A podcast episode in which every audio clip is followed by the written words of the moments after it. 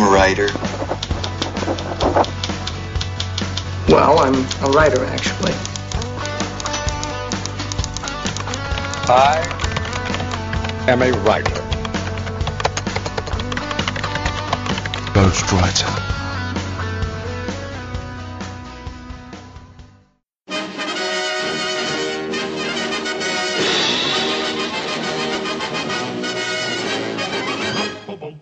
Saudações literárias, queridos ouvintes. Eu sou Ricardo Erdi e esse é o podcast Ghostwriter. O programa de hoje é um programa muito especial para mim, que eu sempre quis falar sobre esse assunto. E finalmente eu encontrei aqui dois especialistas no assunto que não, de, não devem nada ninguém, sabem mais até sobre o assunto que os próprios autores. Estou falando de Sérgio Martorelli. Seja bem-vindo, Sérgio. Quack! Muito bem, o assunto já ficou aí bem explícito de o que a gente vai falar. Nosso outro convidado também, que também está retornando aqui, é o querido Renato. Renato, seja bem-vindo mais uma vez. Eu que agradeço, o prazer participar pela segunda vez e vamos, vamos para Patópolis. Como já ficou claro aqui nessa abertura, o nosso tema de hoje aqui vai ser a família Pato da, do, da Disney, querido Donald Duck, né? Pato Donald, Tio Patinhas, história de Patópolis e por aí vai. Mas isso a gente vai começar a falar depois que eu ler os e-mails aqui com o Modena. Já volto aqui, pessoal.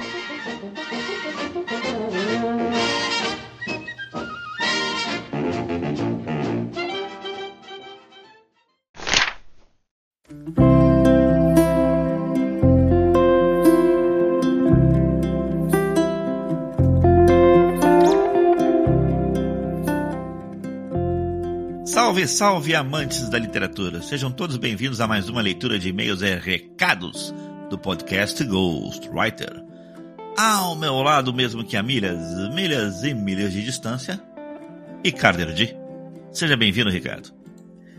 Olá, Modena. Hoje o programa é bem bacana. Eu gostei muito de fazer essa conversa aí sobre os patos, né? Quack, personagens, personagens tão queridos aqui para mim. Quack, quack. E vamos, vamos lá, vamos em frente. Lá vem. Lá vem o pato, né? Vamos lá, vamos lá. Você faz bem, você imita bem, cara. Você devia ter participado da conversa também. E para aqueles que não querem ouvir os e-mails e recados dos episódios passados, por favor, pulem para o tempo 50 minutos e 10 segundos. Pessoal, olha só, a gente vai começar a ler aqui os e-mails e agora virou moda a gente só receber e-mails gigantescos, tá? Uma quantidade boa de e-mails. Antigamente tínhamos pouco, mas agora temos bastante. Então vocês vão sofrer um pouquinho aqui na leitura de e-mails, porque a gente vai ler bastante, hein? Vamos lá, vamos em frente, estamos Então preparados. deixa eu pra isso. começar aqui com os trabalhos. Vai lá. Vou, vou ler o e-mail do César Guimarães. Muito bom o episódio 97. E com os e-mails também. Excelentes dicas dos feras, como sempre. Gostei muito da lembrança do James Randi, o debunker, termo do qual ele não gostava, preferindo investigador. Lembro demais de uma ou outra palestra dele onde fazia questão de tomar um vidro de remédio homeopático para provar que não tinha efeito. Isso foi uma das causas de desacreditar completamente na homeopatia no mundo, principalmente no Commonwealth. O que chama de princípio GW, o famoso, inescapável e irresistível vou comprar amanhã, já funcionou. Gostei. Minha sorte é que várias das indicações, principalmente as mais clássicas, já li, portanto, não precisei comprar de novo. Em tempos em que nossos mandatários têm um grande apetite para a gastança, com a possibilidade real de dispor do dinheiro que tem e do que não tem, com a consequente necessidade de aumentar as reservas de emergência de que dispomos para eventual emergência, que pode ser muito mais catastrófica, isto foi um alívio. Se contar direitinho, foram 16 indicações oficialmente anotadas. Pode fazer diferença para alguns dos seus ouvintes terem essas indicações no começo e não no fim do mês, como nesse episódio, considerando o valor que pode ser gasto com 16 livros, um dos Nossa, quais olha aí. Presentes nesta lista. Custa 227 reais na Amazon. Apesar de não ser este o meu caso, ainda assim temo uma inflação no estilo Argentina nos próximos tempos. Afinal, sou bom mineiro e por conseguinte desconfiado. e com boa empatia pelos aficionados menos privilegiados do programa. Esta é uma reclamação a qual não sei se tenho direito, mas está posta. Um abraço a todos, Erdi, Modena, Eduardo e Gilson. Mesmo não conhecendo todos pessoalmente, além do amigo Flávio, a quem agradeço as palavras gentis dirigidas a mim na leitura de e-mails.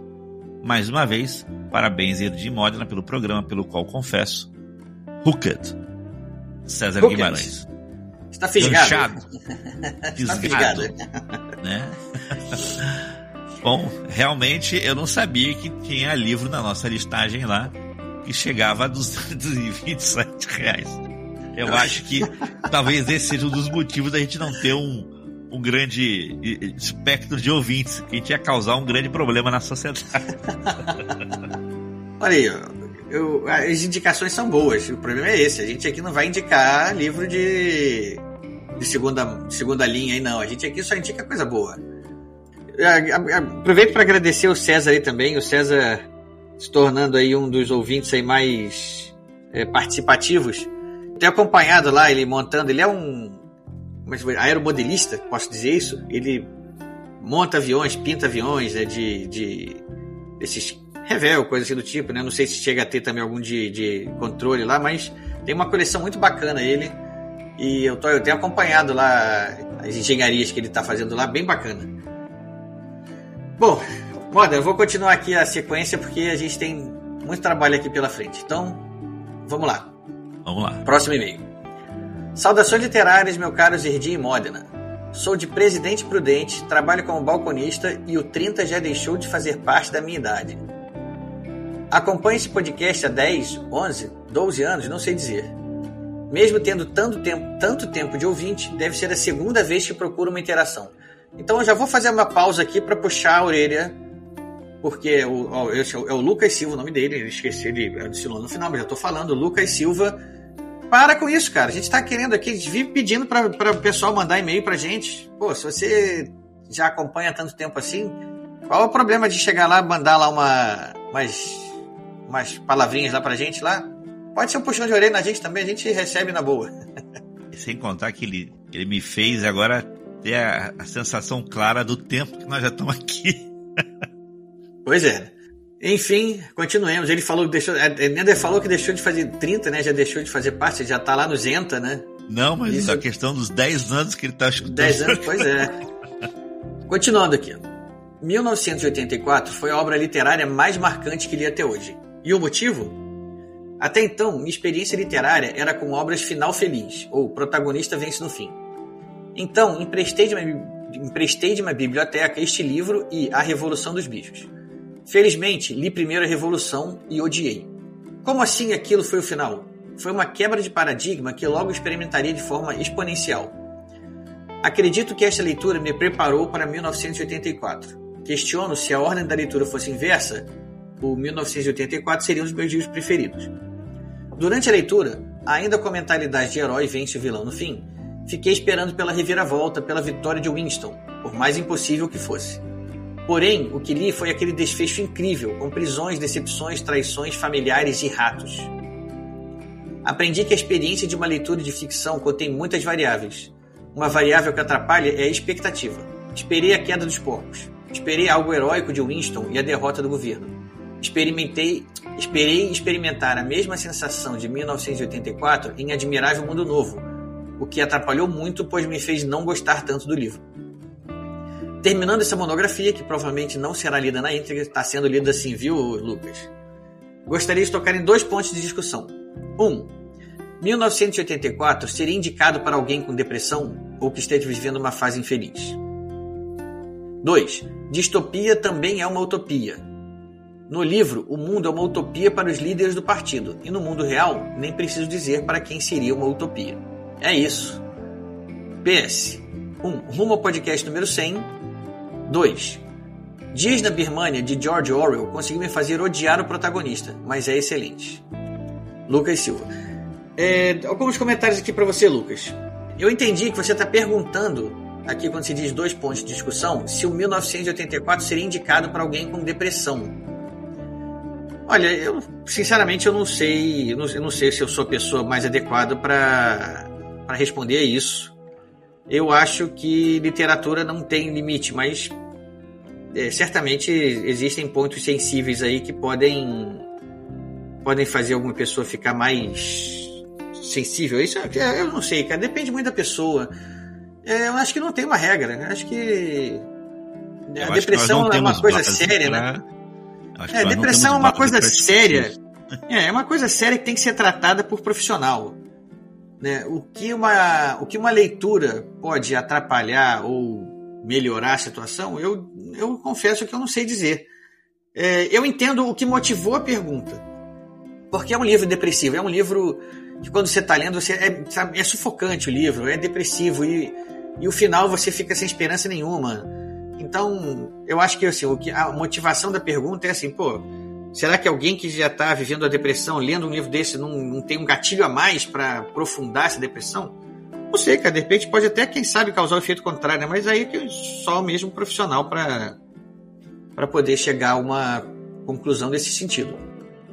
A outra coisa que ele fala aqui, que eu não falo no PS, rumo ao podcast número 100. É, na verdade, eu acho que a gente já passou do número 100, porque a gente tem vários episódios aí que levam o mesmo número, mas tem três ou quatro ou até cinco é, desdobramentos, com convidados diferentes, discussões diferentes. É, por- O que eu me lembro agora de cabeça é, por exemplo, a série de quadrinhos que a gente fez. E em vez da gente numerar cada episódio da série quadrinhos com cada é, convidado que veio com um número diferente, a gente manteve o mesmo número para todos os episódios. Ou seja, se a gente tivesse numerado cada um ali com um número diferente, a gente já teria passado dos 100. Né? Então, essa nossa decisão lá atrás de não fazer isso diminuiu o número de, episódios que a gente lançou. né? Mas se a gente for contar lá mesmo a um, acho que já deve estar. talvez aí passou dos 110 já que se bobear. É, não diminuiu o número de episódios que a gente lançou. Não aumentou, foi a numeração escolhida Então, exatamente. catalogá-los. Se a gente tivesse se a gente não tivesse tomado a decisão de manter o mesmo número para uma série inteira de episódios, a gente já teria passado do número 100 há muito tempo. Não, não- não muda a quantidade de episódios que a gente gravou, mas o número já seria outro. É isso que eu estou querendo dizer. Sim, sim. Enfim, eu acho que esse é o e-mail do Lucas. Lucas, então Mas de fica qualquer um maneira, o de aí. episódio 100 está chegando e será comemorado devidamente. será comemorado. É um número simbólico e vale a pena a gente, a gente ter alguma coisa especial nele. É, só fica então aí o, o- o puxão de orelha, hein, o, o Lucas. Pô, que história é essa? Acompanhar a gente há tanto tempo e não falar nada? Pode mandar mais e-mail sim, estão esperando aí. Você escreve, você é um cara que escreve bem pra caramba. Teu e-mail tá todo bem escrito aqui, tá bacana. Fácil de ser lido. Eu li ele inteiro aqui agora na boa, sem problema nenhum. Então, por favor, apareça mais. E não esqueça de chegar em, é, procurar a gente lá no Telegram também, viu? Vamos lá, vamos ler agora um outro e-mail do Renato Caldas, do ouvinte Renato Caldas. É um e-mail comentando o lendário programa 96. Lendário, oba! Lá vem. Meus caros amigos Erdi Modena, boa noite. Realmente, Deixa eu, deixa eu só fazer um disclaimer aqui, que eu, eu não li o e-mail do Renato, então tudo que você estiver lendo aí agora, para mim é novidade também. Estou, estou junto com o resto dos ouvintes aí. É, pra mim também é novidade, vou ler agora. Então vamos lá, vamos em frente. Vamos ver o que, que o Renato manda amigos. pra gente. Meus caros amigos Erdi Modena, boa noite. Pelo menos pra nós agora é uma noite, então uma boa noite. Boa noite. Começo com uma boa noite mesmo sem saber se este e-mail será lido de noite. Será, está sendo. Porque tem aqui ao meu lado a minha pequena escudeira, a Alice, minha filha. Fã da Um Aninha, beijão pra? Alice. Fã da Aninha, lembram? Pra quem Sim. não lembra, a Aninha é a Aninha que é a personagem principal do livro do Laudelino. É o livro da sorte, se não me engano, né? O livro da sorte, isso aí. O É livro isso da aí. sorte. Ela falou que eu precisava começar com uma com boa noite, porque começo a escrever às 10 horas da noite de Brasília e, segundo ela, o que importa é que eu estou escrevendo de noite. Então, tenho de ser educado. Então, Renato, ouça mais a, Aninha, a sua filha aí, porque a sua filha sabe de tudo. Como vivemos tempos de desafios profundos em educar nossos filhos, tenho somente de me sentir orgulhoso e não questiono. Boa noite, Erdi Modena. Demorei uns dois programas para escrever sobre o pós-episódio 96 de 1984 de George Orwell, já histórico na linha do tempo do GW. E esse atraso não foi nada mal, comprovando que mais vale esperar para ciscar que sair cacarejando logo de cara. faço aqui o registro da minha insatisfação referente alguns retornos recebidos por vocês na leitura de e-mails comentada no programa passado, onde ficou claro que até mesmo na mais seleta cesta de frutas sempre vamos encontrar porcarias.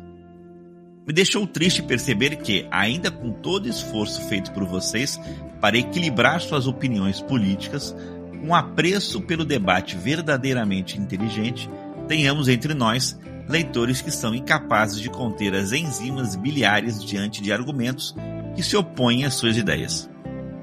Não digo que foi um episódio perfeito, porque acredito que em diversos momentos pesou nas linhas de argumentação o fato de Orwell ter fundado sua obra em símbolos que fazem referência a partidos de esquerda, decorrente do fato de sua desilusão com a esquerda política. Aqui me refiro à esquerda seguindo a forma como nós, no Brasil, reconhecemos esquerda e direita. Como resultado deste peso, acabou por parecer que foi um programa para bater na esquerda, embora eu, junto com a majestosa torcida do Vasco da Gama, saibamos claro como água que não era esse o principal objetivo. Digo isso por conhecer a qualidade do que vocês fazem, pela consistência do que escuto nos programas GW e por acreditar na intenção genuína e altruísta de vocês em criarem um canal aberto ao debate de ideias. Mas, infelizmente, meus amigos, para quem só tem o um martelo, todo problema é prego. E as mentes polarizadas são martelos. Eles não conseguem ver nada além dos pregos no caminho das suas ideologias, quaisquer que sejam os lados dessas ideologias. Não acredito em filosofias baseadas em conceitos estanques de esquerda e direita, e me sinto um privilegiado por isso. Em um país como o Brasil, com tanta gente criativa e com vontade de empreender, políticas liberais, uma redução de burocracias para o empresário e incentivos ao livre mercado são só algumas das poucas bandeiras que pensamento de direita tem a contribuir. Complementarmente, em um país com baixíssima escolaridade média, onde mais da metade da população até os 25 anos de idade sequer concluiu a educação básica, dados de 2019. Preciso encontrar algo mais atual, mas não acredito em um resultado atual muito diferente disso. Com 30% da população vivendo abaixo da linha da pobreza, dados de 2021, onde pessoas vivem com menos de 16,20 reais por dia, oferecer alguma forma de acesso à renda mínima, educação, saúde e cultura custeados pela arrecadação pública pode ser a diferença entre subsistir ou morrer na miséria para muita gente. E, esses, e essas são algumas das poucas bandeiras que o pensamento de esquerda tem a contribuir. Nesse fio da navalha, entre benefícios e preços a pagar de políticas mais à direita e mais à esquerda, temos uma população assim também polarizada, e de uma maneira que não vejo se equilibrando nos próximos 10 anos. A esquerda bate no coiso, no bozo, no miliciano, a direita bate no Lula ladrão, nos nove dedos, no presidiário, e os dois lados batem no centro, chamado de centrão, em cima do muro. E o centro também bate em todo mundo, a menos que alguém ofereça uma fatia generosa de oportunidade e poder. Todas as vertentes escolheram o último estratagema de Schopenhauer. O século XXI está se tornando a era do fim dos debates. Escolhemos emburrecer. Lutamos cada vez mais com o TACAP e cada vez menos com o cérebro. Independente do que se diga, gosto de pensar que 1984 é uma obra para condenar o autoritarismo, as ditaduras, as autocracias, em todas as suas formas políticas, sociais, artísticas e culturais. Concordo com os paralelos entre nova língua e podas de discurso que estamos vivendo hoje. Já viram, por exemplo, o que algumas pessoas fazem para falar em morte nos vídeos das redes sociais como TikTok e Instagram, estão chamando de desviver, para burlar os mecanismos de algoritmos que buscam termos censurados e assim cortam a exposição do vídeo em questão. Aliás, vão se preparando para fazer um episódio sobre como as inteligências artificiais que estão nascendo a toque de caixa vão mudar a nossa literatura, nosso discurso e nosso futuro como sociedade. Olha aí, o e-mail ficou enorme novamente, mas vocês não fazem ideia do esforço que estou fazendo em parar por aqui. Boa. Reforço meu profundo agradecimento por tudo que vocês fazem. produzem e divulgam. Adoro estar em contato com vocês e de ter aqui um cantinho para compartilhar meus pensamentos sobre tudo que vocês trazem à tona pra gente. Um abraço do fundo do coração. Vocês têm aqui humildemente alguém que os apoia, entende e admira. Lembrando, tá quase chegando o programa 100, hein? Vem algo especial por aí para comemorar esse importante marco? Renato Caldas. Boa, Renato. Muita coisa para falar, hein? Quer começar, Tem, Moda, tem. né? Ah, Eu sim, deixo- eu tenho, tenho um ponto. Talvez vocês não saibam, a gente tem um, um Telegram, né? Aquela paginazinha de comentários, né? E recentemente, inclusive, eu debati uns temas com o Renato. E agradeço particularmente dele ser uma pessoa compreensiva em aceitar a discordância. O que, é- por- o que deveria ser o normal, né, Moda, né? com certeza, mas lá tá explicado também o porquê que eu tive que falar dessa forma. Em agradecer para ele em aceitar a discordância. Vou botar em questão aqui também uma discordância no texto dele quando ele fala de alguns pensamentos que são de direita e alguns pensamentos que são de esquerda. É um pouco mais, eu acho mais complexo do que isso. Tem algumas coisas que ele colocou de esquerda que normalmente dizem que a pessoa de direita não pensa, muito pelo contrário. É, isso é, uma- isso é um ponto que eu queria falar também, mas já que né? você entrou, vai Até lá, porque, continua. por exemplo, renda mínima foi feito por pensadores de direita. Não é uma coisa que oriunda da esquerda. Em algum programa mais na frente, podemos jogar essa complexidade para esses temas. Mas eu adoro quando ele coloca ali da forma educada, porque é bom de É, debater. porque a gente É cresce. assim que o debate cresce, né, cara? É assim que o debate vai à frente, porque se, se o debate rapidamente, se eu identificar no outro ali ideias diferentes da minha e eu começar já a montar um clima de beligerância, o debate acaba. Então a gente nunca cresce no debate, a gente nunca aprende com ele nada. Então o Renato é um, é um cavalheiro lá para discutir. É, no- lá no, no Telegram, lá, né? Ele botou a opinião dele ali com toda a educação, com toda a normalidade possível. E é assim que tem que ser, cara. Ele, por- ele podia chegar ali e falar: olha, vocês estão só falando bobrinha, minha ideia completamente diferente, e ia ser recebido do jeito educado também. Né? Gente, até pode debochar o do outro ali, brigar, porque de repente a gente até tem alguma, alguma intimidade para fazer isso. Agora, chegar a começar a xingar, começar a desfazer do outro, começar a ironizar, debochar, né? aí, cara, não dá. Aí realmente a coisa não anda. É, Outra coisa também. Ah, é, vai lá, só vai. para completar aqui uma informação, ele fala no último estratagema de Schopenhauer. Para quem não conhece, deve ser o 36 e que é do livro A Arte de me faltou aqui. Esqueci. É, eu, eu tenho esse livrinho aqui, é um É livrinho a de bolso que tem que Agora não me lembro exatamente. Bom, e o 36 é se você não conseguiu utilizar todos os outros é, estratagemas anteriores, o 36 é falar mal do seu oponente. É o famoso o ad hominem. Mas é, um comentário que eu queria fazer aqui pro, pro Renato e para todo mundo também que está ouvindo a gente. É muito difícil a gente ficar em cima do muro em determinados assuntos. Não, não deixar transparecer nossas opiniões. Eu, durante um certo tempo, eu sempre tive o cuidado de, é, de omitir essas minhas preferências políticas tentei ficar assim. Só que, cara, é, é muito difícil, ainda mais quando a gente começou a sentir a necessidade de começar a falar sobre distopia e outros assuntos que começaram a se tornar aqui que é interessantes pra gente falar. É, eu, eu, se eu ficasse ali me contendo, ia ficar uma coisa muito mais travada, engessada. Então, assim, é lógico, é evidente que eu tenho as minhas preferências. E eu não tô tentando fazer ninguém, eu não tô tentando convencer ninguém a pensar como eu penso. O que eu faço ali no podcast é emitir a minha opinião. E eu espero, de coração aberto, que quem tem opinião diferente envie pra gente, comente, converse, debata, argumente. O, argu- o mercado das ideias está aí para isso.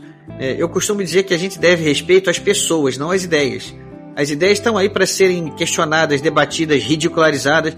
Aquelas que sobreviverem a tudo isso se mostram as me- melhores ideias do que outras que acabam sendo vencidas né, nessa, nessa arena, digamos assim. Então, assim, eu chegou a um ponto que eu falei o seguinte: quer saber, cara, eu vou. Eu vou falar o que eu penso mesmo, não vou mais ficar tentando ser neutro, ficar em cima do muro, esconder o que eu penso. Não, eu vou falar normalmente. É evidente que eu tenho meu viés. Não, não, não tento não ter. Eu sei que eu tenho. E eu sei que eu vou puxar a brasa para a sardinha lá que eu acredito lá, né? E obviamente eu vou, com isso, eu vou, meu, meu viés vai ficar escancarado. O que não significa que eu não quero que quem tem o viés oposto não me ouça ou que não fale comigo. Venha, fale, abra, abra seu coração que aqui a gente está tá aberto a qualquer discussão desse sentido, seja política, seja literária, não importa. Se a pessoa chegar com educação, chegar disposta a debater de peito aberto, a gente vai longe. Se não, a gente tenta cortar logo porque ninguém está fazendo isso aqui para ser ofendido, para como o Renato falou, com os martelos que só querem bater nos pregos. Só para terminar esse assunto, uma coisa bem prática para vocês poderem entender. É, talvez vocês não saibam, mas tanto eu quanto o Ricardo, que somos amigos há muito tempo, discordamos profundamente em algumas coisas. Temos pensamentos completamente distantes um do outro em alguns pontos na vida. E isso nunca deixou de ser tratado com respeito e cordialidade entre a gente. Fazemos esses mais de 10 anos esse programa juntos. Claro Sem... que ele faz uma parte e outra. Nós estamos aqui quase sempre, quase em todos os programas nós estivemos juntos na leitura de e-mails. Uma vez ou outra estivemos separados. Okay? Mas mantemos a cordialidade e o respeito independentemente de nós termos pensamentos às vezes equidistantes. O que é, é o que nem, nem no nosso grupo próximo de amigos isso nem sempre foi verdade, né? A gente teve exemplos bem próximos de, de, de atos diferentes disso. É triste. Eu tenho é uma triste, vontade né? que isso possa se modificar com o tempo, as pessoas possam crescer e ver que algumas coisas são inferiores à amizade. Olha, Mas... como diz aqui o nosso Lucas Silva lá, que o 30 já deixou de fazer parte da, da idade dele, para mim os 40 também já. Enfim, cara, vamos, falar muito Vou fazer não. 51, então. então acho que chega um pô da idade, que aqui a gente chega numa idade aí que não tem mais que ficar esperando o pessoal crescer e amadurecer para voltar. Não, já chega um ponto que quer saber, é assim mesmo, é é, é, infelizmente, vamos, cada um toma o seu caminho agora e pronto, vamos em frente. É, mas tem... eu, mas eu fiz uma coisa na minha vida que foi eu não abro mão mais de nenhum amigo por qualquer coisa externa. Eu Mesmo não concordo com isso, tá vendo? Eu mas não eu, eu, não quero mais abrir mão de mais nenhum amigo. Bom, eu tenho tão poucos amigos na minha vida e eu tô feliz com eles. Eu, eu quem não era amigo ao longo da vida, que se afastou por vários motivos, ficou pelo caminho, é natural que isso aconteça. Agora, os que estão aqui até hoje são os que eu tenho. Pra, que eu conto com eles para sempre, pro resto da vida. Então, eu não vou perder esses não, porque esses já, tão, já passaram por todos os filtros possíveis. Mas a gente tem que recuperar o ato de perdoar. Okay? Não tô querendo especificamente dizer de você, não é nada não. Tô falando de uma forma né, mais, mais abrangente para o mundo. Voltar a perdoar. Porque eu tenho horror a essa palavrinha chamada cancelamento. Me desculpe. eu também, mas antes que isso aqui vire um manual de Poliana, vamos passar para o próximo e-mail agora. Esse também é dos grandes, esse aqui não vai dar para ler todo. Eu vou ler aqui o e-mail do Anderson dos Santos Costa. Olá, Ricardo Edi e Rafael Modena, membros proprietários do podcast Ghostwriter, e Eduardo Spor, Flávio Medeiros, Luiz Eduardo Mata e Laudelino Lima, membros honorários é, eu diria que a diferença aqui, eu e eu, o Erdi e o Modena, nós somos os membros fundadores do Ghostwriter. O Eduardo, o Flávio Medeiros, o Mata, o Laudelino, é o resto da gangue, que todo mundo aqui, é, se eu posso ousar falar isso, todo mundo aqui agora é membro igual aqui do, do podcast, né? Enfim, continuando aqui, ó.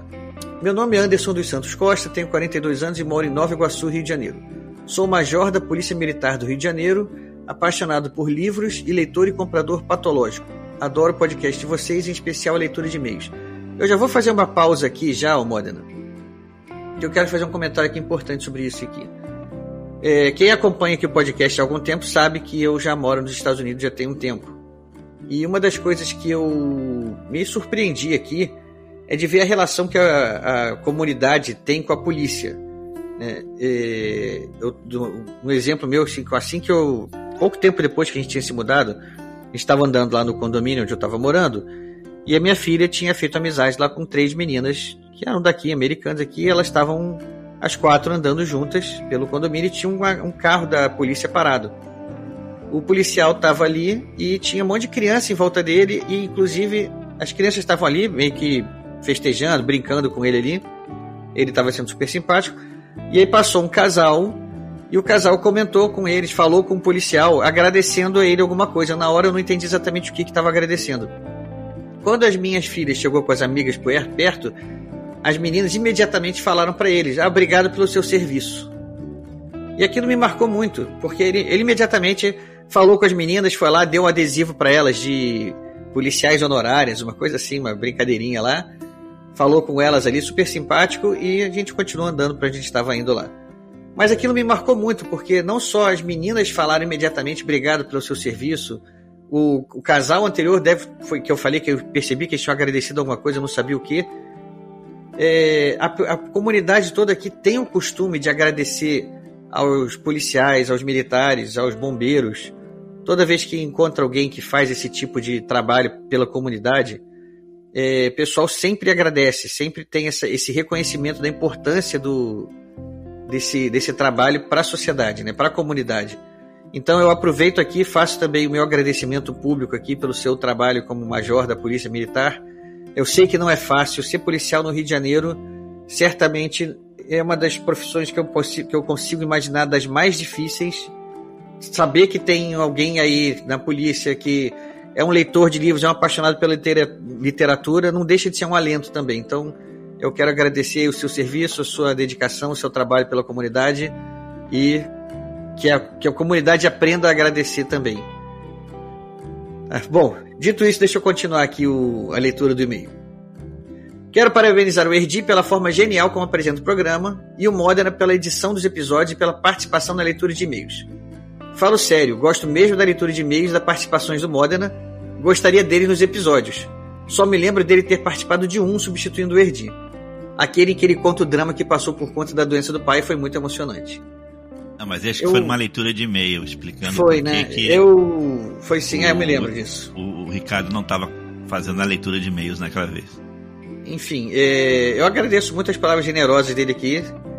É... Também, também. Primeira vez que eu escuto alguém agradecendo a mim. Foi, pô, é sempre bom ouvir isso, né? Oh. Enfim, continuando. Foi no GW que eu conheci o Spore. Comprei todos os livros dele amanhã. Já li o Santo Guerreiro, Home Invicta e os demais estão na fila de leitura. Adoro as participações do Mata. Quem não, né? Todo mundo adora o Mata. Uma enciclopédia literária. E, e sempre compro amanhã suas indicações, mas infelizmente ainda não li nenhuma obra sua. O Flávio Medeiros eu já conhecia. Seus contos Pendão da Esperança e Por um Fio estão entre os melhores contos que eu já li em minha vida. Não devem nada aos melhores contos da ficção científica internacional. Eu não lembro, eu acho que eu não, eu não sei se eu li o Por um Fio, mas o Pendão da Esperança eu li também. É espetacular. Não, não é à toa que quando ele foi lançado ele ganhou no final do ano o prêmio Argos de melhor conto do ano. Né? O Flávio é um escritor de mão cheia. Então fica a recomendação aqui mais uma vez para quem ainda não conhece. Os comentários do Laudelino são excelentes. Seu livro Submundo Hacker está na fila e será lido neste, e será lido neste ano ainda com certeza. Eu já posso adiantar. Você vai adorar. o livro do, do Laudelino é, é, é, muito bacana, é bom de ler e pelo seu gosto aí que você até agora demonstrou aí, acho que vai, vai acertar em cheio aí. Sobre os e-mails e mensagens do Ghostwriter 97. Ó, polêmica, né? Gosto tanto de vocês que gosto até quando eu discordo. Diferentemente de alguns comentários ofensivos do Reddit que vocês leram na leitura de e-mails do Ghostwriter 97, nunca achei as opiniões de vocês absurdas, pois mesmo aquelas com as quais eu não concordo são bem, são bem fundamentadas e aceitáveis em um debate civilizado de ideias. Adorei o Ghostwriter 96, de 1984, de George Orwell, um dos melhores do canal. Indico o livro O Ministério da Verdade, uma biografia de 1984, o romance de George Orwell, do autor Dorian Linsky, lançado recentemente no Brasil pela Companhia das Letras. Esse eu não conhecia, tá vendo? É uma, uma, dica, uma dica boa dele. Ó. O Ministério da Verdade, uma biografia de 1984. Continuando. Gostaria de fazer alguns comentários atrasados. Espero que não fiquem aborrecidos por minhas objeções e por meu atraso em comentar esse episódio. Vamos lá. Democracia. Não gosto do termo democracia, prefiro Estado Democrático de Direito, que é mais preciso. É uma democracia em que o poder emana do povo diretamente ou através de seus representantes, sim, mas limitado pelo direito, o rule of law dos americanos. Nesse sistema, o pior de todos já inventado pela humanidade, com exceção de todos os outros que já foram tentados, Winston Churchill, né? isso é uma citação do Churchill, o poder é dissolvido entre as instituições formais e informais do Estado e da sociedade civil. E é nesta dissolução do poder que reside a sua força, não no voto a cada dois ou quatro anos. Ele está falando uma coisa super importante aqui, tá? Muita gente acha que democracia é eleição, eleição é democracia. Não é. Essa distinção que ele está fazendo aqui é importantíssima. Continuando, e de todas essas instituições, a mais incompreendida é o poder judiciário. Ele tem que atuar muitas vezes de forma contramajoritária, sem dar ouvidos à pressão da opinião pública e tendo como guia os mandamentos e princípios da Constituição e das leis, muitas vezes incompreensíveis a nós leigos. Atos de 8 de janeiro. O que aconteceu em Brasília foi muito grave. Os presos nos acampamentos em frente ao quartel-general do Exército, após os atos, não o foram por protestar pacificamente foi dado um prazo para desocuparem o local. Há uma longa lista de crimes, incluindo roubo, terrorismo, dano ao patrimônio público, tentativa de abolição do Estado Democrático de Direito e de um governo legitimamente constituído, incitação da prática de crimes, incitação à animosidade entre as Forças Armadas ou delas contra os poderes constitucionais, etc. Enfim, eu, eu, vou, eu vou dar um, pular algumas coisas aqui, porque o e-mail dele realmente está muito grande.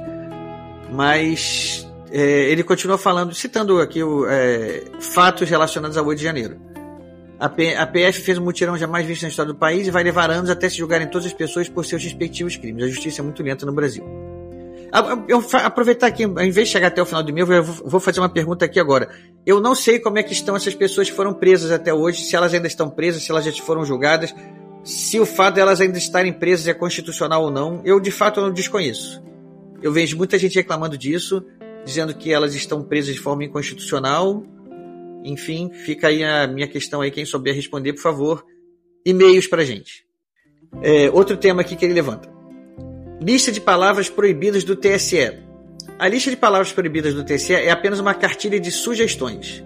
É um manual de etiqueta politicamente correta que sugere evitar expressões supostamente racistas, algumas das quais desmentidas de forma brilhante pelo Erdi e pelo Fernando Pestana no, Ghost, no Ghostwriter 95, O Uso Ideológico da Linguagem. Esse documento não tem força de lei e ninguém será punido se desobedecê-lo. Por enquanto, pois nunca se sabe o que estes esquerdistas vão aprontar no futuro. É, a, a, gente, quando citou essa lista de palavras proibidas, é, eu acho que a gente acabou deixando meio que a impressão de que a gente estava criticando uma imposição, uma lei, alguma coisa do tipo.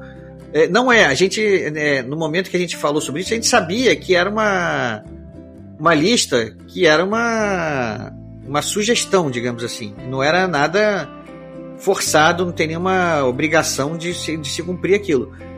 Mas assim, eu, eu vejo um perigo aí. Porque a coisa começa assim, e se não houver reação da sociedade, essa lista de palavras de sugestão, ela daqui a pouco ela vira um projeto de lei, daqui a pouco é aprovada a lei, e a coisa vai andando aos poucos, né? Então acho que se a gente deixou no ar a impressão de que estava reclamando de alguma, de alguma coisa que a gente tinha pensado que era obrigatória, não, a gente sabia que era. A gente sabia do status daquela cartilha, que não deixava de ser sugestão. Mas o, a crítica permanece. É, continuo achando um absurdo alguém tentar abolir expressão e se meter nesse nível na, na, na conversa privada cotidiana. Continuando, outro ponto que ele levanta aqui é o liberdade de expressão. Olha, esse, esse ponto que ele escreveu aqui no meio tá um ponto grande e eu já dei uma lida aqui. Eu acho que tá é, bem bacana para a gente comentar. Só que eu vou. Eu não vou comentar agora. Eu vou deixar para a gente comentar isso no, no, não no próximo episódio, porque ainda não sei qual vai ser o próximo a gente gravou um episódio sobre o, o livro do Gustavo Maltache chamado, chamado Contra Toda Censura Pequeno Tratado sobre a Liberdade de Expressão. E eu acho que muito do que ele falou aqui no e-mail a gente vai abordar nesse, nesse episódio. Então acho que de repente eu vou eu vou deixar ou deixar para ler aqui ou eu vou abusar aqui então e pedir para o Anderson para mandar outro e-mail quando a gente fizer esse episódio do do livro do, do, do Gustavo. Esse episódio, pessoal, eu vou até já avisar para vocês. A gente gravou o episódio todo e tivemos um problema na hora da despedida. É, a gente perdeu a gravação ali da despedida e agora está tendo que conciliar de novo a agenda. O Gustavo tem uma agenda super complicada, a gente sabe como é que é, é difícil mesmo. Mas é assim que a gente conseguir acertar essa agenda e ele vier aqui para gravar só o trechinho final que ficou faltando, a gente vai lançar esse episódio sobre o livro dele. Já fica aí o spoiler, né, de que a gente tem esse episódio gravado aí. Eu, um dos episódios que eu mais gostei de fazer. O Gustavo é um cara fora de série. E, enfim, ele termina o e-mail aqui com uma reflexão final. Por fim, gostaria de deixar como reflexão a questão do paradoxo da tolerância do filósofo da ciência Karl Popper. A tolerância ilimitada leva ao desaparecimento da tolerância. Se estendermos a tolerância ilimitada mesmo aos intolerantes, e se não estivermos preparados para defender a sociedade tolerante do assalto da intolerância, então, os tolerantes serão destruídos e a tolerância com eles. Devemos-nos então reservar, em nome da tolerância, o direito de não tolerar o intolerante. Devemos exigir que qualquer movimento que pregue a intolerância fique à margem da lei e que qualquer incitação à intolerância e perseguição seja considerada criminosa, da mesma forma que no caso da incitação ao homicídio, sequestro de crianças ou revi revi revivescência do tráfico de escravos. Sinta-se à vontade para cortar esse e-mail, até ignorá-lo completamente, pelo meu atrás e comentar. Claro que não, um e-mail desse, claro que a gente vai querer comentar e ler sempre. Né? Prometo que meus próximos serão curtos. Pode mandar como você quiser, Anderson. A gente gosta de ler e-mail aqui e os episódios aqui estão ficando maiores por conta da leitura de e-mails. É, sobre essa história aqui da, da, do paradoxo da tolerância, né, do Karl Popper. Eu, eu assim, deixa eu fazer também uma pergunta para deixar no ar. Não quero pretender esgotar ou, ou ou desvalorizar o pensamento, ou valorizar o pensamento. Mas uma pergunta que me ocorreu aqui agora. É, quem define o que é tolerável e o que não é tolerável? Né, isso é uma. Essa minha pergunta, claramente, ela vai na linha de defesa da liberdade irrestrita de expressão. Né? Porque se eu não conseguir. Se eu começar a definir assuntos que são toleráveis e outros que não são, qual é a medida disso? Ou seja, qual é o limite? E se, a partir do momento que eu não puder mais escolher isso e outra pessoa vier escolher meu lugar, as escolhas dela vão ser iguais às minhas. Enfim, é uma, é uma zona cinza isso aí, é uma, é uma zona para debate mesmo. Acho que não tem uma resposta certa e acho bom que a gente tenha a possibilidade de poder conversar sobre isso. Eu acho fundamental que a sociedade discuta sobre isso. Nós temos algumas coisas que a sociedade já definiu que são e não devem ser colocadas em questão. Como, por exemplo, segregação racial, não podemos falar de pornografia infantil. São certas coisas que nós já colocamos limite. A sociedade pensou, não, tem alguns limites que nós já colocamos. Ou seja, há necessidade de sempre haver discussões sobre isso. O que não podemos ter é não discussão. Aí é um Exatamente. problema. Aí vai ter uma imposição e a gente não sabe dizer se essa imposição tem algum viés ou não. Né? É, e esse viés pode mudar ao sabor dos ventos, né? Uma eleição ganha um partido com uma ideologia, a próxima eleição ganha outro partido com ideologia, e essas proibições vão sendo mudadas de acordo com a ideologia do, de quem está lá no poder, né? Ou seja, é uma bagunça complicado mesmo isso aí. Vamos para o último e-mail do episódio. E olha, é um, é um e-mail do Rafael Botter, o que andava sumido, como todo poltergeist, voltou. Olha aí, Rafael Botter, seja bem-vindo de volta, hein, Botter? Tava sumido. Saudações literárias, queridos Erdi Modena. Tudo bem com vocês? Saudades de enviar o bom e velho e-mail para o Fantasminha. Para não perder o costume, fazer a minha humilde apresentação. Sou Rafael Botter, tenho 33 anos e moro em Ibitinga, interior de São Paulo. Minha leitura atual é A Garota do Lago, do autor Charlie Donlea. Ok? Bora colocar o assunto em dia. Boa, vamos lá. Perdi Modena, acabei de fazer uma maratona de todos os episódios pendentes e envio um único e-mail, pois aqui está. Os últimos episódios vejo que vocês amadureceram em meio ao caos do qual passamos, falando de diversos assuntos recheados de polêmica, porém com um diferencial, um debate sadio e com muito respeito. É isso que está faltando para muitos: respeito. É por essas e outras que minha admiração e respeito por vocês só aumentam. Ah, sobre o último episódio das listas de livros de ficção científica. Foi uma sessão de pura nostalgia. Lembro que na época do ensino médio, esse era um dos meus gêneros favoritos para serem lidos no intervalo das aulas. E lembro bem a zoeira que meus amigos faziam, pois naquela época todos diziam que ficção científica era a leitura de nerdola. Por incrível que pareça, esse ano voltei a ler esse gênero incrível, começando pelo clássico Eu Robô. Ergi Modena, já que estamos em um podcast democrático, fica a minha pergunta de milhões.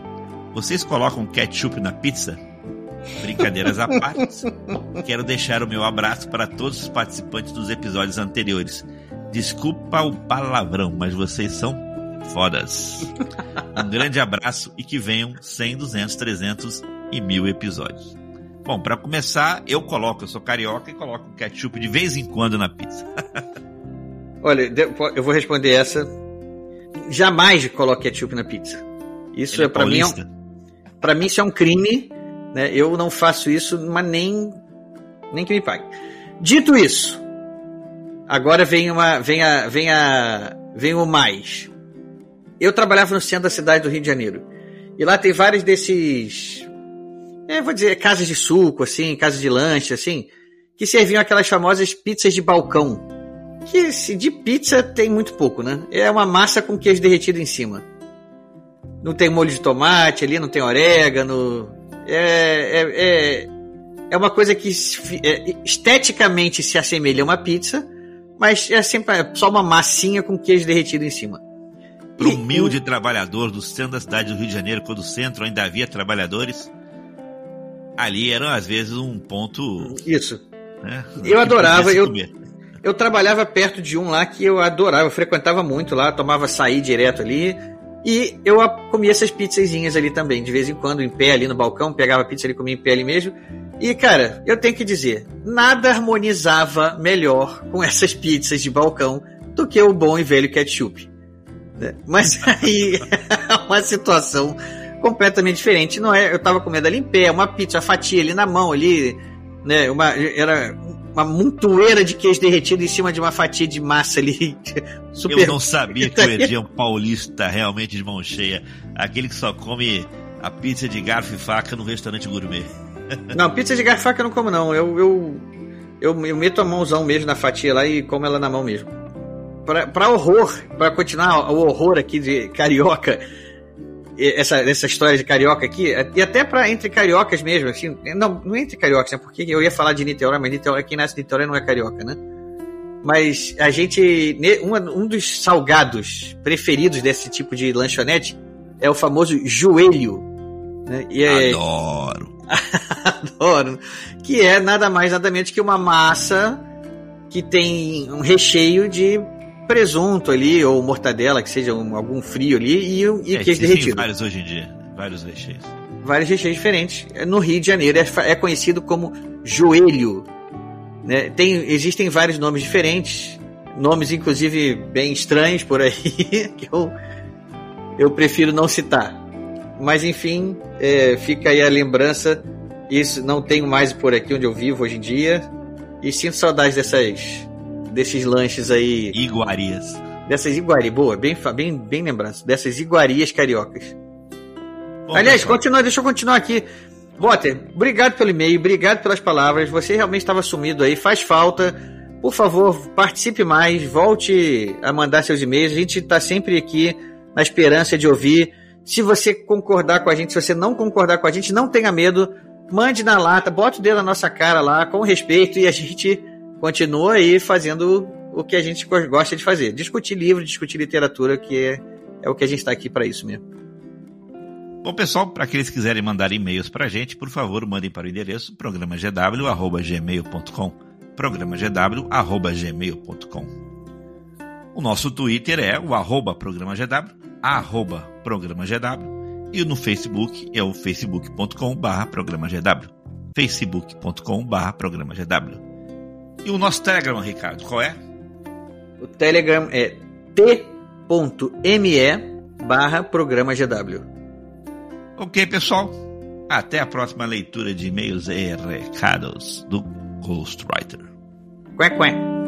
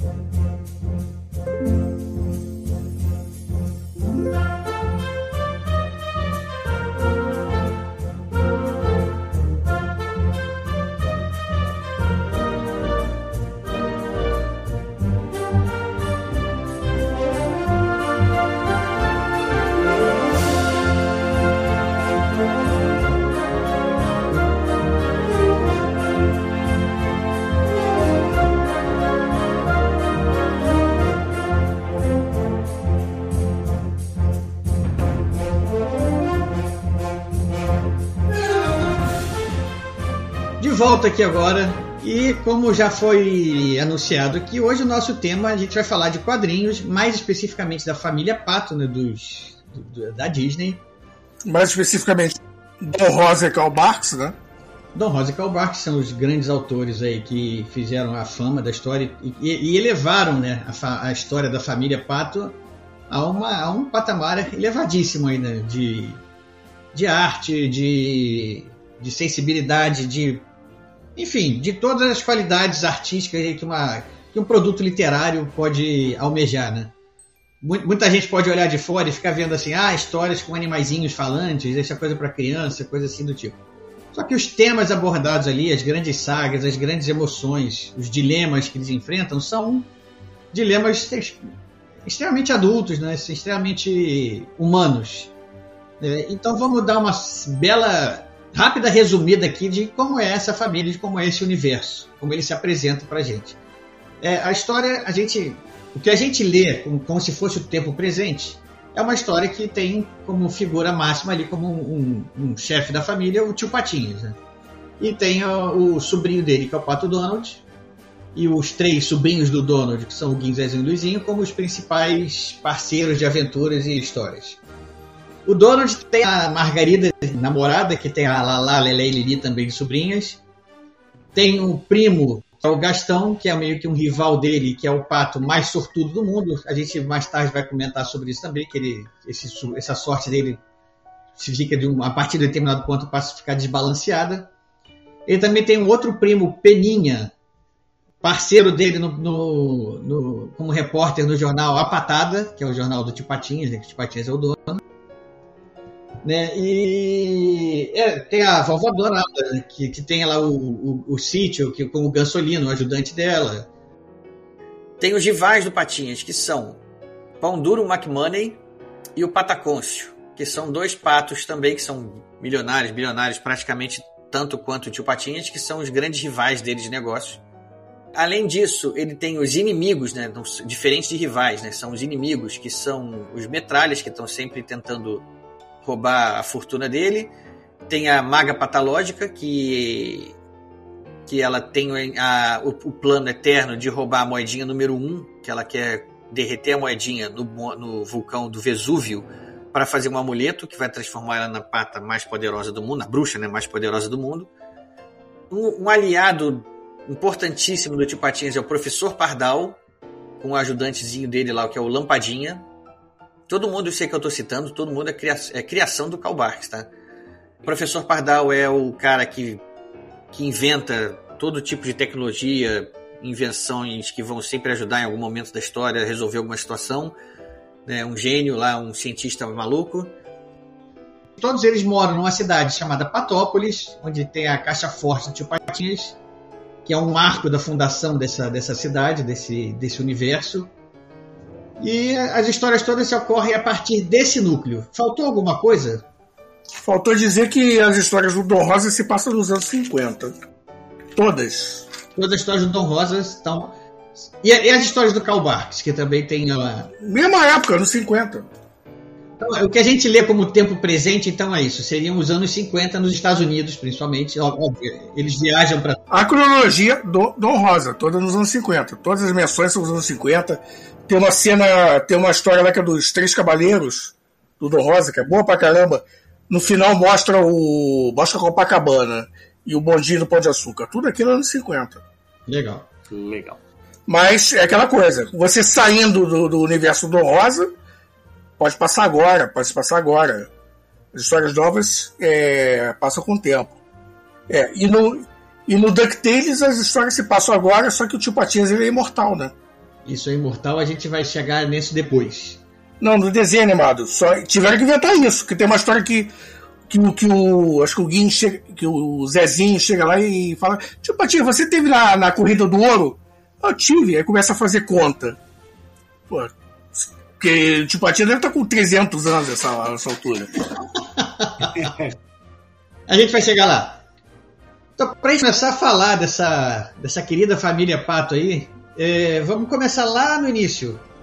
O primeiro personagem dessa família que foi criado, se eu não me engano, se a minha pesquisa aqui não está errada, foi o próprio Pato Donald. Sim. Ele foi lançado num desenho que foi era em inglês chamado The Wise Little Hen. A galinha sábia. É, exatamente, que em tradução seria a galinha sábia. É, foi o título que passou no Brasil. É isso, eu nem sabia que tinha esse título no Brasil. E foi a primeira aparição do Pato Donald. Isso foi em. Que ano isso, Martorelli, você sabe? Foi em 1934, por aí, eu acho. Eu lembro que essa, essa história saiu no Brasil, quadrinizada, e o Pato Donald chamava Pato Fernandinho. Nossa. Pato Fernandinho. Eu não Uau, sabia, é. não. Eu acho que deve ter sido em em 33 ou 34, porque o Karl Barks 34. A, a, a Galinha Espertalhona era o A nome. Cartagena. Porque Isso. o, o Karl Barks entra na Disney em 1935. E, ou seja, um- mais ou menos um ano depois já, né, da estreia do Donald na- no, no mundo, no mundo Disney. E ah, durante a trajetória dele, aí ele vai criar vários outros personagens. Ele vai criar a própria cidade de Patópolis, O, é, o qual barco você tá falando? O Karl Barks. E ele vai criar outros personagens, como o meu, acho que o meu personagem favorito da Disney, que é o Tio Patinhas. Ele vai criar os rivais do Tio Patinhas, que são o Os metralhas. e o Patacôncio, os, met metralha, os metralhas é a maga patológica, Maga. maga patológica, né? O Professor Pardal, o Gastão, ele vai criar todos esses personagens Acho aí. que né? até os sobrinhos, né? O Guinho, o Zezinho, o Luizinho. Sobrinhos foram do, se não me engano, Alto da Ferro. Ah, tá. Alto da Ferro. Perfeito. Altagra Ferro. Ah, que fala também da irmã do Pato Donald, né? Foi no primeiro desenho que, que fala da Dumbela, se não me Da engano. Dumbela, sim. Por falar nisso, aliás, então já, já, vamos, já vamos entrar nisso aí, nessa, na árvore genealógica da família Pato. Um dos grandes mistérios é saber quem é o pai do Guinho, Zezinho Luizinho, né?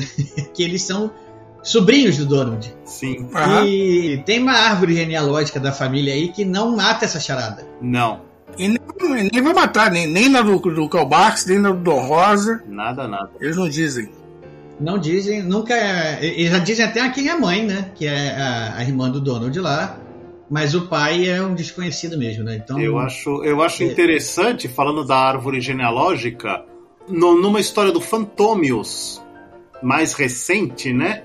O autor colocou os, as irmãs do tio Patinhas na, numa plateia de teatro em uma história do Fantômios que homenageia o King Kong. O Marco Gervásio fez isso. E é sensacional. Não tem, não tem legenda nenhuma no quadrinho, mas você vê as duas irmãs do Tio Patinhas, que seria. Uma delas seria depois a mãe do Donald da Dumbela. Marco Gervásio fez dessas. E o Marco Gervásio chegou a fazer também uma história com o Tio Patinhas e o Fantômios, é, que se passa dentro da saga do Tio Patinhas. Antes do Tio Patinhas retornar definitivamente a Patópolis. Então, peraí, antes. Então você começa a explicar pra pessoa aqui quem é o Fantômios. O A gente vai Fantômios. começar a dar saltos aqui na nossa, na nossa linha, mas Saltos temporais é com a. a o Super Pato Novas Aventuras, que quem sabe a gente fale daqui a pouco, né? O Fantômios era um. Era um anti-herói, um ladrão de casaca que atuou em Patópolis entre os anos 1910 e 1920. Ele foi somente mencionado nas histórias do Super Pato, quando Donald descobriu o Diário de Fantômios, lá em Vila Rosa, que o, o, era o Gastão que tinha ganhado essa antiga propriedade Vila Rosa na loteria. Mas por engano do correio, foi o Donald que recebeu a, a chave. Nas ruínas de Vila Rosa, ele descobriu o diário desse personagem, Fantômios, e foi isso que o inspirou a se tornar o Super Pato. Ele encontrou o diário e a roupa, se não me engano. Diário é a roupa, sim. E depois encontrou ali em Vila Rosa vários outros equipamentos do Fantômios, né? Não, na verdade, quem fez o, carro foi o O Pardal. Pardal. O Pardal. sim. O Pardal que colocou E, no. no- entre nós, no- é o melhor super-herói de, de todos, né? Pode É um super-pato. sem sombra de dúvida, sem sombra de dúvida. E o Marco Gervásio, com essas histórias bem mais recentes, que várias delas saíram no Brasil, a Panini, a Panini tem republicado em capa dura, já lançou três volumes.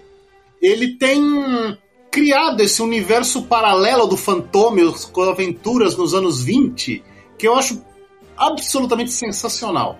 É muito bacana. E já teve, inclusive, uma história de viagem no tempo e que o Fantômios vem para os dias atuais contracenar com o Super Pato. Olha só, essa eu não conhecia também, não. Saiu no terceiro volume em capa dura da, da Panini, do Fantômios, né? Aí, tá vendo? Essas são as vantagens de morar no Brasil e ter acesso a essas coisas com frequência. Né? O meu, a minha grande fonte para conseguir essas coisas, que tá aqui no podcast também, que se chama Sérgio Martorelli, Né? ele não vê essas coisas para mim, entendeu? Ele... Mas você é um ingrato, né? Te mandei 5 quilos de gibi, você ficou. É, tu levou 5 meses pra pagar, tomei prejuízo, passei fome.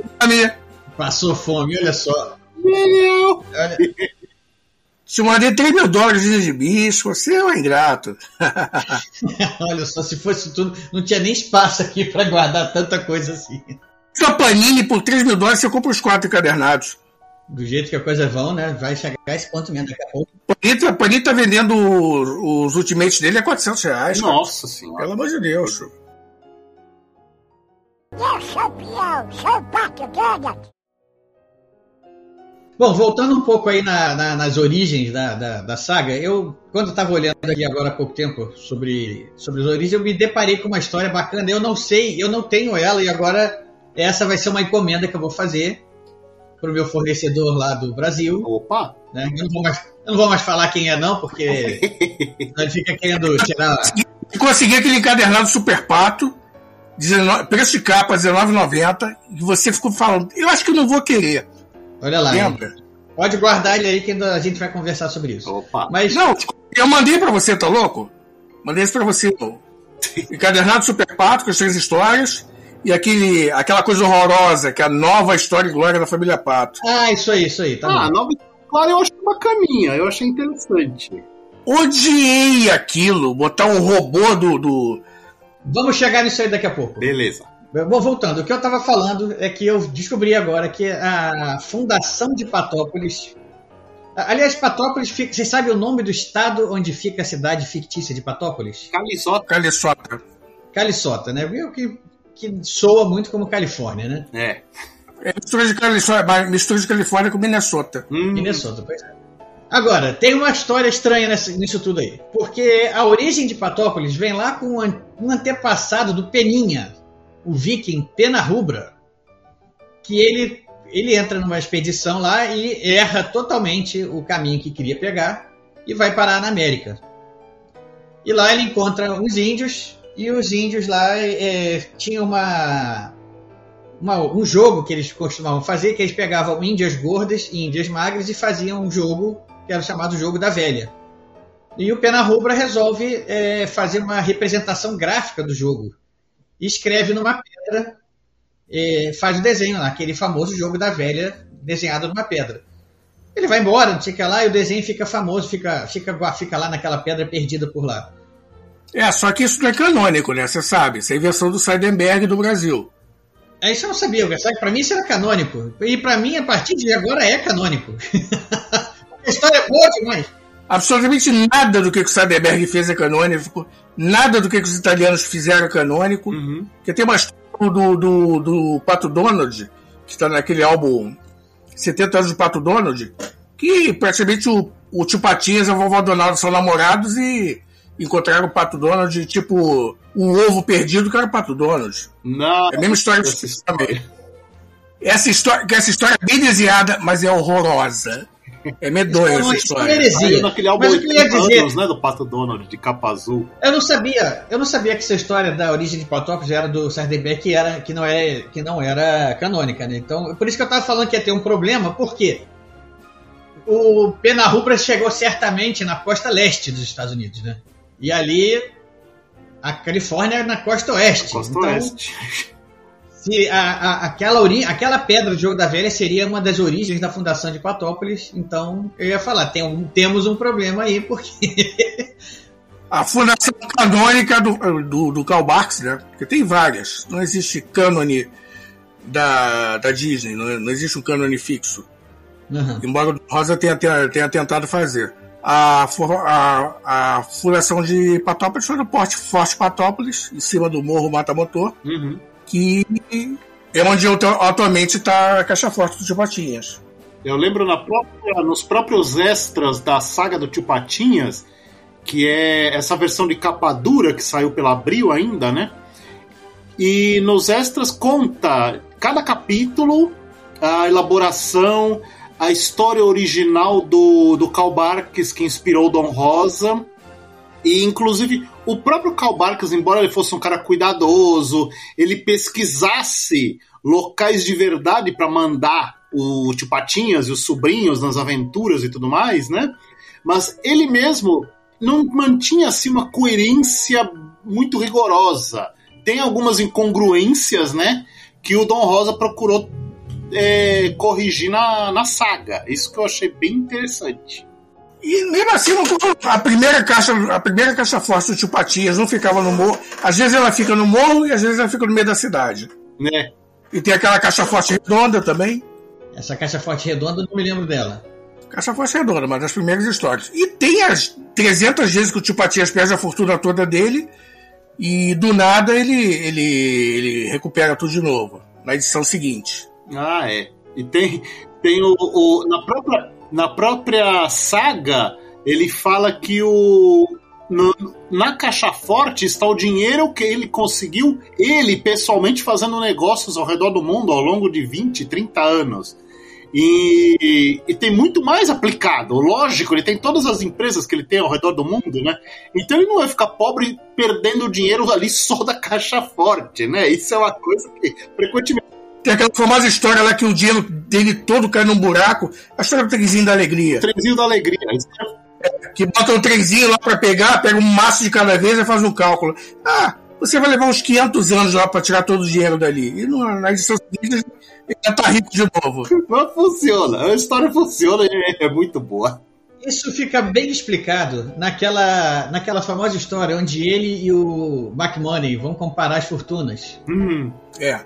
E eles vão, vão comparando item a item e estão empatados em tudo e a, a fortuna acaba sendo desempatada numa quem, quem economizou mais barbante, né? É É. criado, é criado uma dizer que, que o tio Patinhas tinha o hábito de colecionar barbante, coisa que só é mencionada nessa história também, né? Era uma forma dele continuar economizando de alguma forma, então ele, eles fizeram um rolo de barbante.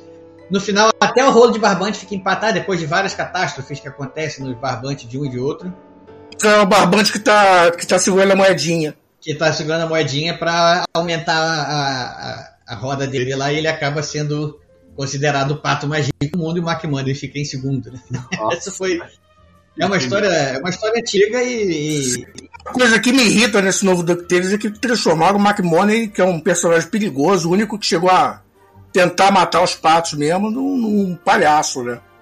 Eu gosto muito do desenho novo do DuckTales, mas eles esvaziaram o vilão. O, o, o DuckTales, pra mim, é um mistério, porque eu nunca acompanhei DuckTales. Eu, eu não sei porque quando eu vi. E e tinha, tem aquele personagem lá, que é aquele outro pato lá, que não é o Donald, eu não sei nem o nome dele. O que pilota o avião lá, Capitão Boyg. Capitão Boeing. Capitão Boy. Eu queria uma antipatia dele sem saber quem ele era, porque é, pra mim o lugar dele tinha que ser do Donald. E aí eu não gostei, eu nunca assisti DuckTales por causa disso. Hum, Mas o Donald já apareceu novo, na nova versão, que eu acho melhor que o original. ficou muito bacana a nova versão. Eu achei. É. Eu achei interessante, trouxeram a Dumbella de volta, né? O problema é que TV por assinatura no Brasil é terrível, porque fica mudando o horário, deixam de exibir, é um saco. Eu vi alguns episódios, quando chegava a hora de ter a nova temporada, eles voltavam de novo pro começo da primeira temporada, repetiam tudo de novo, meio um pé no saco. É. Eu baixei tudo, depois eu revi na, na Disney Plus. É, Me admira vocês não terem Disney Plus. é, esse é o problema de não ter Disney Plus. Sim, na Disney Plus. Eu tô vendo Zorro na Disney Plus. Olha que Primeiro que eu acompanhei na vida. genial. Olha só.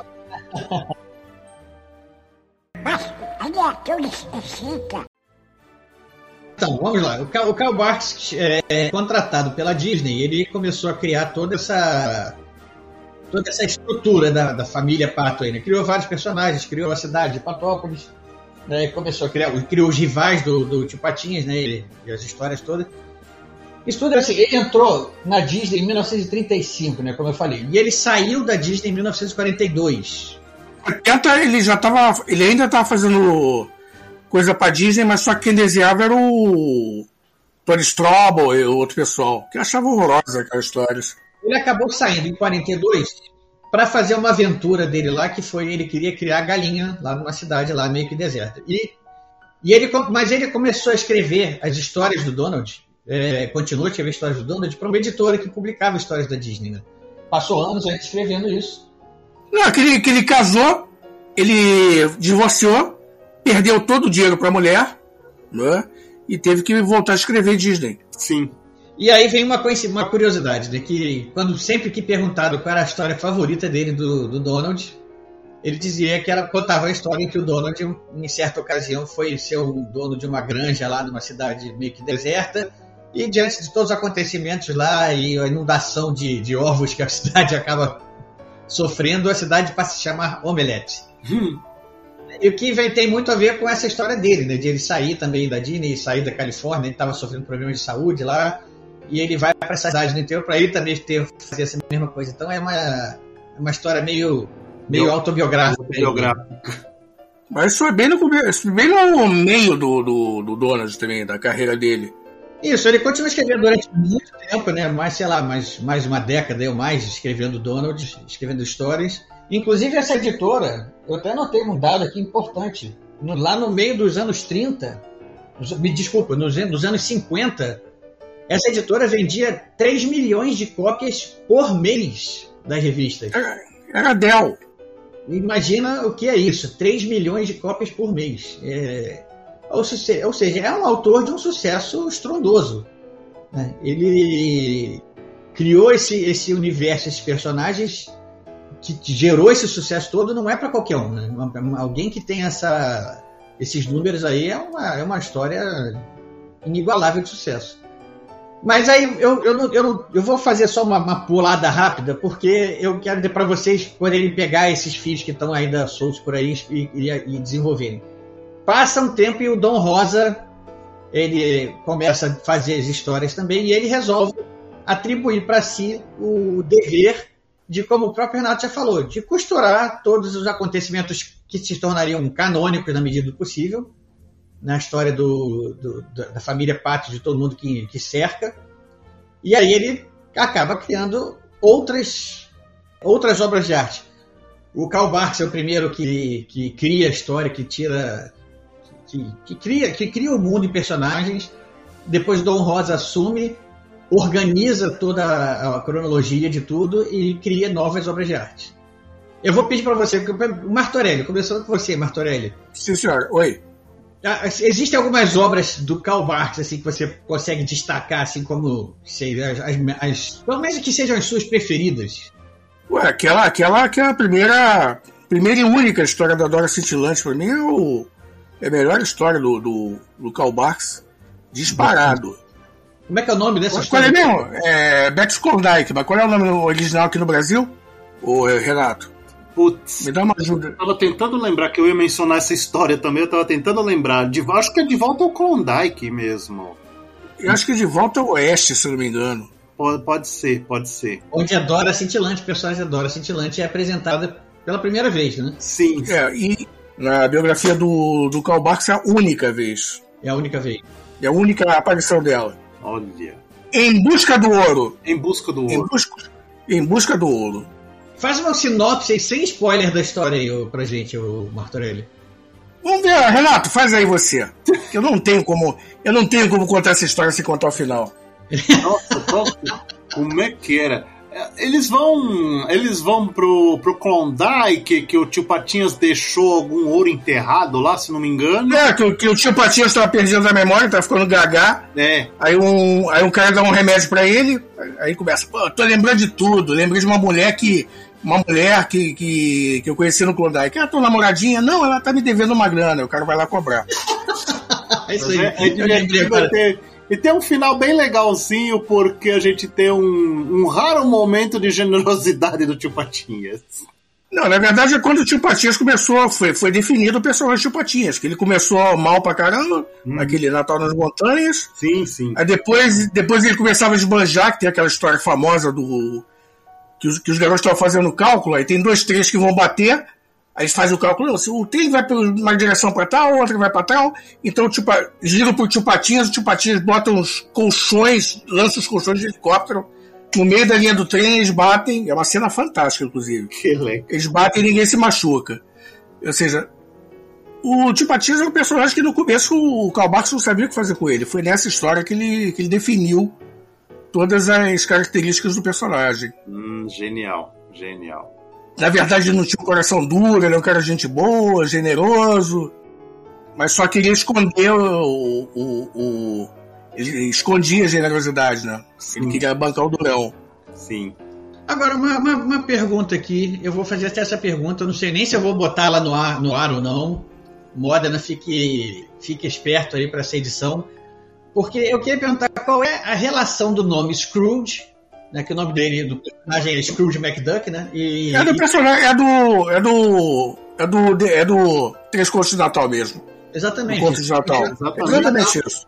que tem um personagem chamado Scrooge ali, que é um velho sovina, né, que tem que explora ali o empregado dele, que no Natal ele vai ser, vai receber três fantasmas, né, o fantasma do Natal passado, o fantasma do Natal presente, e o fantasma do Natal futuro. Esse mesmo. E, e a- a origem do, do personagem Scrooge McDuck é, é muito claramente, até tá até no nome, né, a inspiração desse personagem, né? Sim. Existe alguma história oficial sobre isso? Porque eu não, não- não- eu Não, o desconheço. próprio, o próprio Karl Marx falou que, que se inspirou nisso. É, é, isso é uma declaração dele? Tem alguma. Dele. Eu não, é, não sabia, Dele. não sabia dessa. Isso é um personagem famoso né, do, da história do Conto de Natal, do Charles Dickens. Ebenezer Scrooge. Ebenezer Scrooge, né? Isso. Esse conto é fantástico. A própria frase do, do, do, do Tio Patinhas, que ele usa várias vezes, barra bug, é do Scrooge. Olha. Tem um episódio maravilhoso do, do, do, do DuckTales, que, é- que é episódio de Natal. Hum, Aí a. É, que, que, que o Tio Patinhas fala, bah, humbug. Aí a Patrícia, ele falou a frase, que maravilha. genial. Como é que é a frase mesmo? Bah, humbug. Eu não sei como é que é em português. Esse é um dos poucos contos do. do, do- um dos poucos, não, dos muitos que eu li no direto em inglês. É, eu, não, eu não lembro qual era a tradução nesse, na versão dublada desse, desse de Natal do DuckTales. E eu assisti dublado no, Uhum. no, no coisa, mas eu não lembro. Uhum, A dublagem é muito boa, inclusive. legal. O- outra história do Barks que eu gosto muito é uma do. Que os patos vão para um castelo que é assombrado, mas depois descobrem, claro, que a verdade é bem outra. E tem uma. E tem uma cena fantástica que você vê só um esqueleto subindo a escada, assim. É um negócio meio arrepiante mesmo. E É. é muito bom. Engraçado que, engraçado que o esqueleto não tinha nada a ver com o personagem, né? É Era um verdade. esqueleto humano. Era outro Era um esqueleto humano e o personagem é um cachorro. personagem do cachorro. É, normal, coisa, coisa de Disney. Mas isso, isso a gente. A gente finge que não vê, né? Pra, Finge que não vê, porque a história Essa história do castelo é uma das histórias anteriores ao do, do Em Busca do Ouro, né? E também mostra o, o tio Patinhas. Chega lá, eu tô ficando pobre, eu preciso pegar o tesouro desse castelo para conseguir recuperar meu dinheiro. fica do pobre. É. Não, ele falou. Essa foi a primeira história que saiu na primeira edição do tio do Pato Donald, Putz, que legal. Muito bom. que tem naquele Anjos Dourados do Pato Donald. Os O dourados. tio Patinhas era, era Patinhas Maquianjo, o nome dele. Patinhas Maquianjo. Maquejo. Ah, as traduções. Essa é. É porque o Scrooge McDuck, a tentativa de tradução deve ter vindo por aí, né? Ah, não sei, cara. O Guinho Zezinho Luizinho tinha outros nomes que eu não lembro mais qual era. Era Chico, Tico, alguma coisa assim. Eu lembro, eu já mencionei aqui o Super Pato, né? A minha história preferida daquela série Novas Aventuras, das, da- das seis edições que saíram aqui em 98, né? Porque na Itália saíram 50 números dessa série. A número 4 brasileira, que é o hum, Retrato de um Herói, é interessante porque tem um personagem É a primeira história em que o Donald vai, o, o Donald como Super Pato vai para o século 23 e lá ele conhece esse personagem que se apresenta como líder lá da tem polícia e tudo mais. E só que a tradução brasileira desse, desse do nome desse personagem, apesar de ter ficado perfeita, é, entrega qual a verdadeira natureza desse personagem, né? Então é, é a, a, a Abril teve problemas na tradução dessa série, inclusive, porque originalmente o Donald tá no século 20 e aí viaja no tempo, vai pro século 23 e tudo mais. Na tradução brasileira, a, a, a Abril colocou o Donald no século 22 viajando pro século 25. Então ficou uma salada que você tem que dar uma relevada ali. Mas história, as histórias são muito boas aí, depois se der. Eu não entendo. Eu vou, um exemplo de fora desse nosso universo que a gente está falando aqui foi do, do Asterix. Uhum. O Asterix todo mundo conhece é, os personagens, todos ali, os nomes dos personagens todos. E agora, recentemente, agora tem tem, uma, tem obra agora nova, se eu não me engano, que é lançada por um artista diferente, que não é mais nem o Goxine nem o Derzo. Sim. Já lançou obras do, de Asterix. Inclusive, eu ficaria surpreso se fosse, né? É lógico, né? Né? Mas o, o traço do desenho é perfeito e tudo. Só que na a tradução brasileira, não sei por que, resolveu mudar a partir de agora. E, por exemplo, a, parece que mudou a tradução, não sei quem foi. A, a esposa lá do, do chefe da aldeia, que é já consagradamente traduzido como naftalina, de repente passou a ser traduzida como boa pinta. Putz! Isso, isso é imperdoável, porque a gente tem toda tem não sei quantos números aí de, de Asterix, sei lá, não chega a 50, mas são. Talvez não deve ser um número próximo a isso, né? De 50 edições com personagem com nome, aí de repente vem um tradutor novo, não faz um mínimo de trabalho de pesquisa para saber. Asterix é 40. O Willis Branco é o número 40. É. 40. Que coisa. Pois é, aí o personagem muda de nome de uma hora para outra porque a tradução não pesquisou. Ué. Ué, a tradução da, a tradução da, da Cedibra e a da Record também eram diferentes. Uhum. Ah, depois. Várias, já no... várias piadas foram. Sim. Várias piadas foram alteradas. Olha isso. Aquela que, aquele deu uma porrada no cara no original. Não, sabe que é bom pra você? Você vai levar bolacha. No original é castanha. Nossa. Olha aí. É. No, a Abril, a própria Abril, quando. Porque assim, a, essa saga Novas Aventuras, a Abril lançou em 98 e só depois, em 2013, a Abril publicou é, o especial Novas Aventuras do Super Pato A Origem, que traz os números zero da série Novas Aventuras de ficção científica, que aí explica como o Donald se mudou para esse prédio super tecnológico que foi criado por um inventor que desapareceu. E aí, nessa, nessa fase, a Abril traduziu melhor, porque manteve o nome original, manteve o nome original de vários personagens, então ficou bem melhor, bem mais compreensível as histórias, né?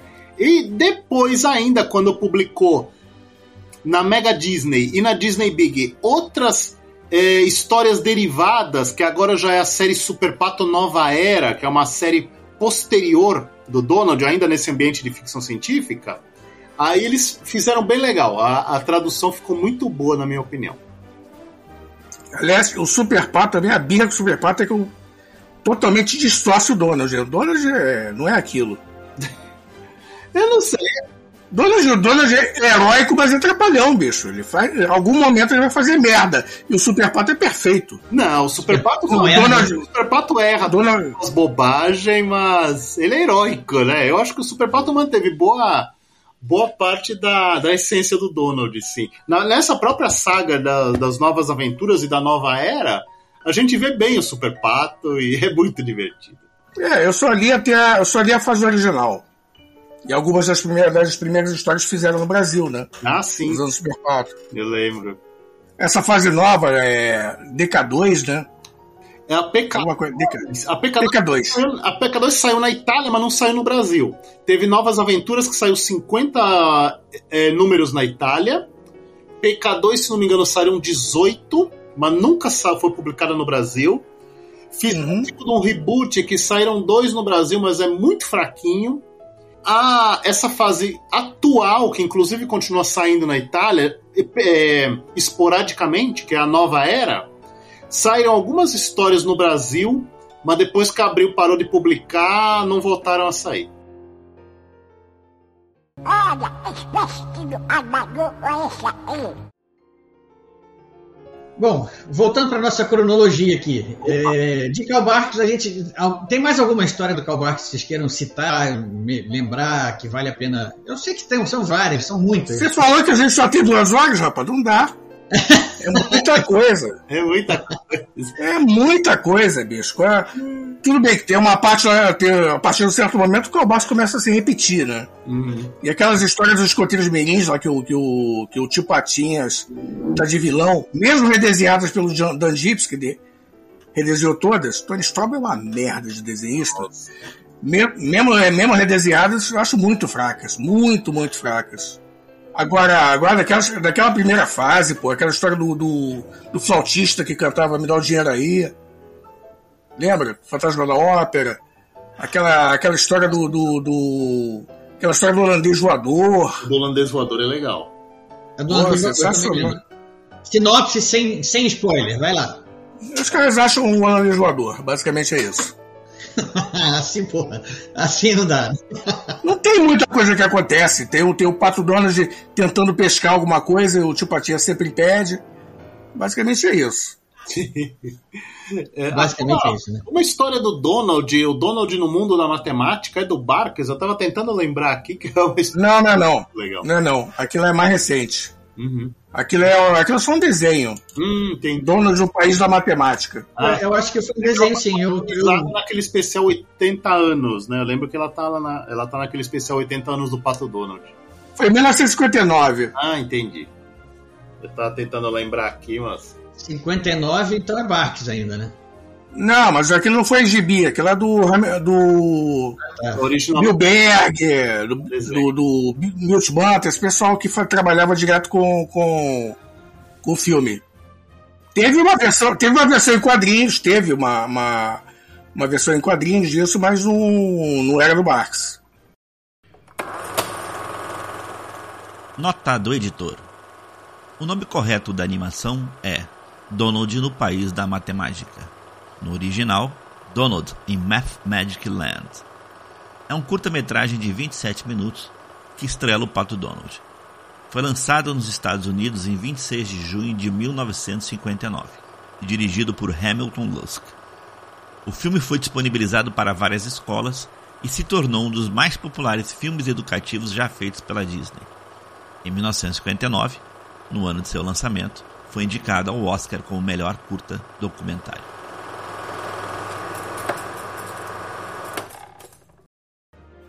Bom, é, como eu estava falando, depois do, do, do Barks ter estabelecido todo esse universo, chega o Dom Rosa e ele começa a, a desenhar e, como a gente já falou aqui, né, ele começa a dar uma organizada na, na- nesse universo.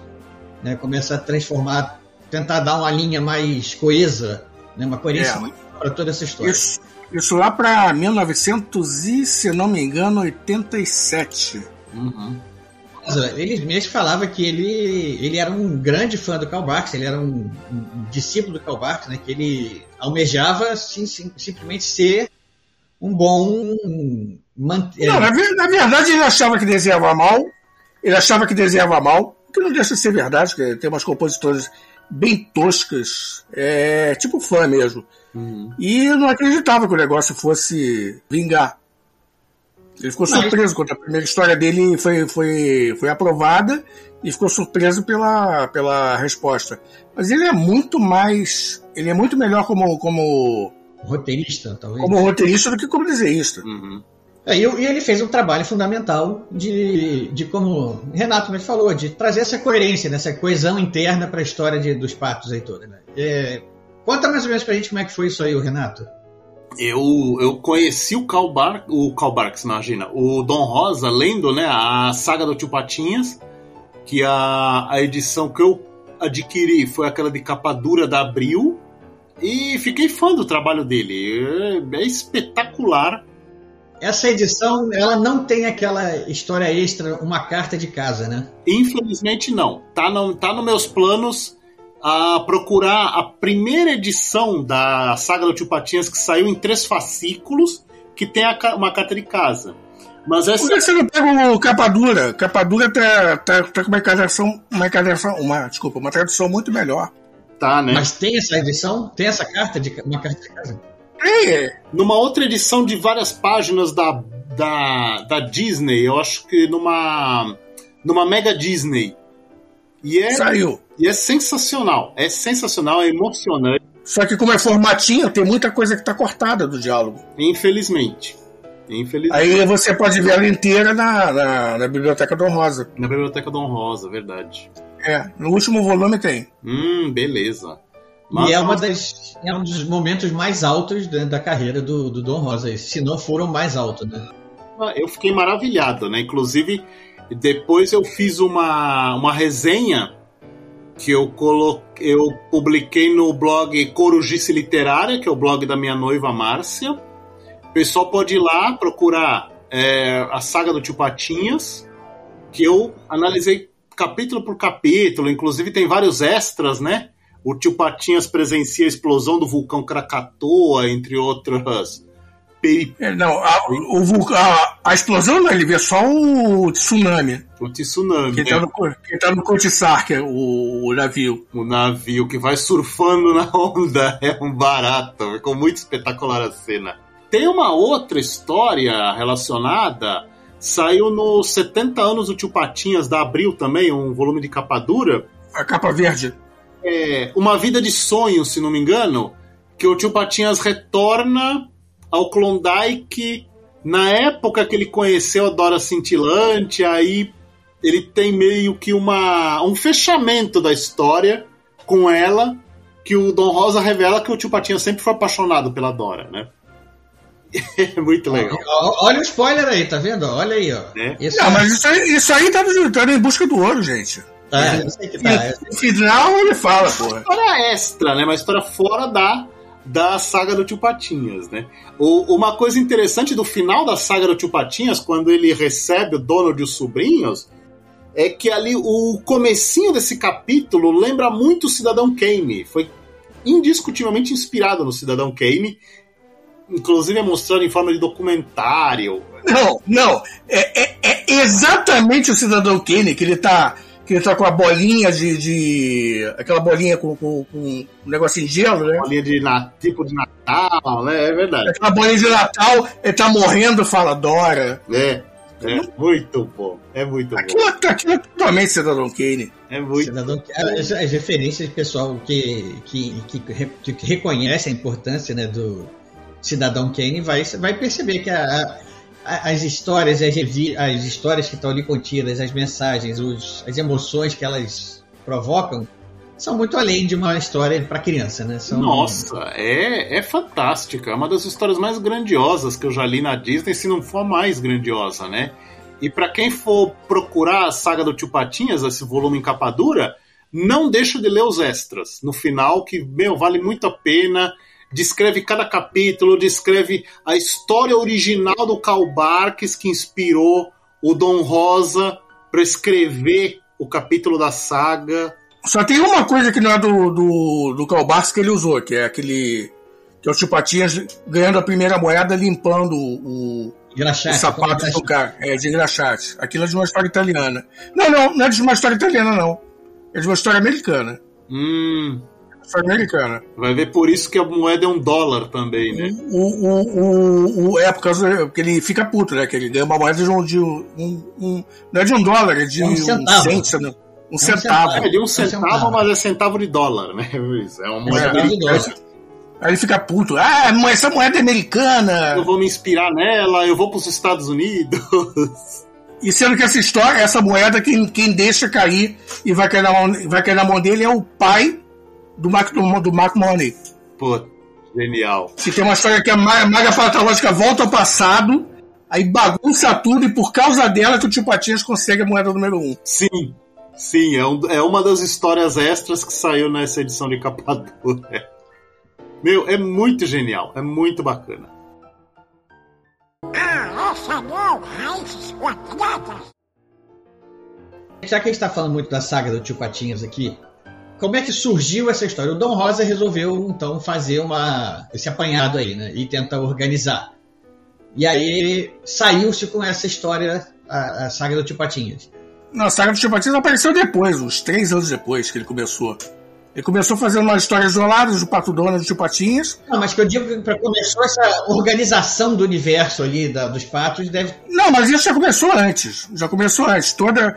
Acho que a primeira história dele é Filho do Sol, cara, a continuação das histórias do, do, do Karl Barks. É, mas como, como a gente mesmo já tinha falado aqui, o Karl Barks fez um universo que às vezes era contraditório com, com coisas dele mesmo ali, né? Uhum. O que, o que eu tô dizendo aqui é que o, o Dom Rosa, quando assume, eu acho que ele, ele assume, ele se parece que ele se dá a missão de vou organizar isso aqui. Isso aqui é rico Sim, demais. sim, mas ele não fez, não, não fez isso só de. só de. Só na, na, saga, na saga do Tio Patinhas. Já começou a fazer antes. Já começou a fazer antes. Tá, mas aí, A, assim, a segunda, a segunda história dele é a Volta a Quadradópolis. é o quê? É a segunda história dele. A vo, de Volta a Quadradópolis. Que também é uma continuação. Depois veio o último membro do clã Marco Pa- Marco Patinhas. Também é uma, uma continuação. Então ele já, ele já, ele já desde o início, então ele já estava com essa missão, né? já estava É, com essa missão de o- organizar. Fugi- Fugindo do Vale Proibido é uma continuação de dois, duas histórias do Tio Patinhas. Vale destacar que o Dom Rosa publicou recentemente que eu não sei qual editora de qual país não é mais publicar a, a saga do Tio Patinhas no volume integral, é pra verdade. remover aquela história que é mais pro final, que envolve o zumbi. Que vem desde. essa história do zumbi vem do Karl Barks também. A editora alega que não é ofensivo, então é mais uma obra que é atingida por essa praga que é o politicamente correto, né? Quem tiver a saga do Tio Patinhas, guarde, porque, né? Vai saber se não vai acontecer o mesmo aqui no Brasil, né? O, o engraçado é que o zumbi aparece no, no desenho, né? Aparece, Só que ele é mais tipo. Só que é tipo o monstro de Frankenstein. né? No qual desenho, Sérgio? DuckTales. No próprio DuckTales, olha. Isso é interessante. Esse, esse episódio eu não vi. No novo. No novo, né? É, esse episódio eu realmente não vi. Que, que, o- que o- na verdade o zumbi ele, ele foi amaldiçoado para perseguir o, o pato mais rico do mundo. Ah, então. Aí o. Aí o. o qual é o, é o verde? O Guiz, o Luizinho. É o Luizinho? É o Luizinho. Ele, ele faz alguma coisa lá que ele consegue pegar toda a fortuna dos chupatias para ele, consegue enganar. Ele se torna o, o pato mais rico do mundo e o zumbi vai atrás dele. Ah, entendi. Dá uma, dá uma geral na história aí pra quem quiser conhecer a história do Tio Pat- a saga do Tio Patinhas. Como, como, como é, como come- começa ele lá pequenininho, Começa ele lá pequenininho, lá na, lá na Escócia. Aí engra, engraxate, né? Aí ele começa a fazer negócios. Tem lá rivalidades com o clã, que é inimigo dos patinhas. Ele finalmente vem pros, vai para os Estados Unidos. Tem, tem o lance do castelo, que eles, que, que eles têm uma propriedade do castelo, que é aquele mesmo castelo da primeira história. É, que vai E o clã bota, o clã bota um cachorro lá, um, um cara fantasiado de cachorro, tipo o clã dos Baskerville, pra afastar os chupatinhas. sim. E a família dele tá passando fome, basicamente, né? É verdade, é verdade. É, mas ele, ele, ele consegue livrar o, livrar o castelo, obter de novo a propriedade do castelo, né? Aí vai para os Estados Unidos, de aventura em aventura, conhece o futuro presidente Teddy Roosevelt dos Estados Unidos, trabalha com trabalha com criação de gado, trabalha com prospecção de cobre, etc. Klondike, vai pro Klondike, né? Que é o grande. Nossa, aí vai. Ele ainda chega, Não, isso é, isso é, mais, isso é um pouquinho depois. Ele é cowboy.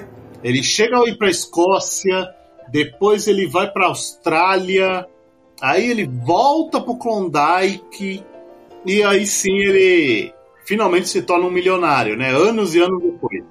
É, aí ele ganha. Ele, ele, ele acha a primeira, a primeira riqueza dele, que é a pata de gansa, né? É, o ovo de gansa, né? O ovo de gansa.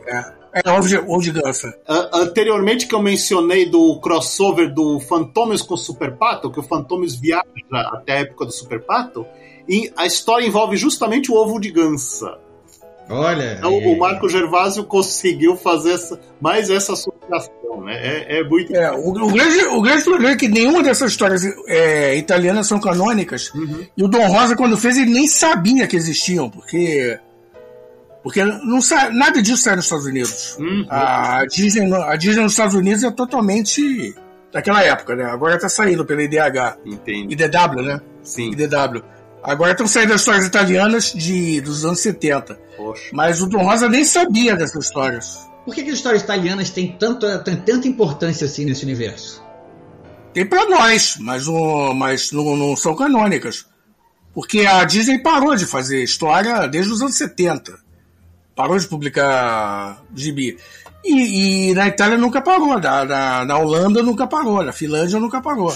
Na Europa nunca pararam de fazer. A Topolino italiana sai toda semana com histórias. E essas sagas, essas grandes sagas, saem todas na Topolino.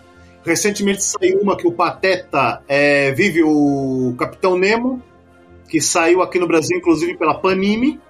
Aliás, a Panini é engraçada que ela tá lançando esses capas duras, mas os tamanhos são todos diferentes. Esses, os fantômios que eu peguei é um tamanho, essa do, do Pateta com como Capitão Nemo é o, é o maior. Aí a coleção Dom Rosa parece que seguiu mais ou menos o tamanho que a Abril estava lançando, né? Não, todas as coleções da, da Panini da Panini estão no mesmo tamanho da, da Abril. Uhum. Do, do Dom Rosa e do. E do E do- Patinhas. Ah, Só que os clássicos é uma bagunça. O Frankenstein é, outra, é, é pequeno. pô, Pequeno não. Formato americano. sim.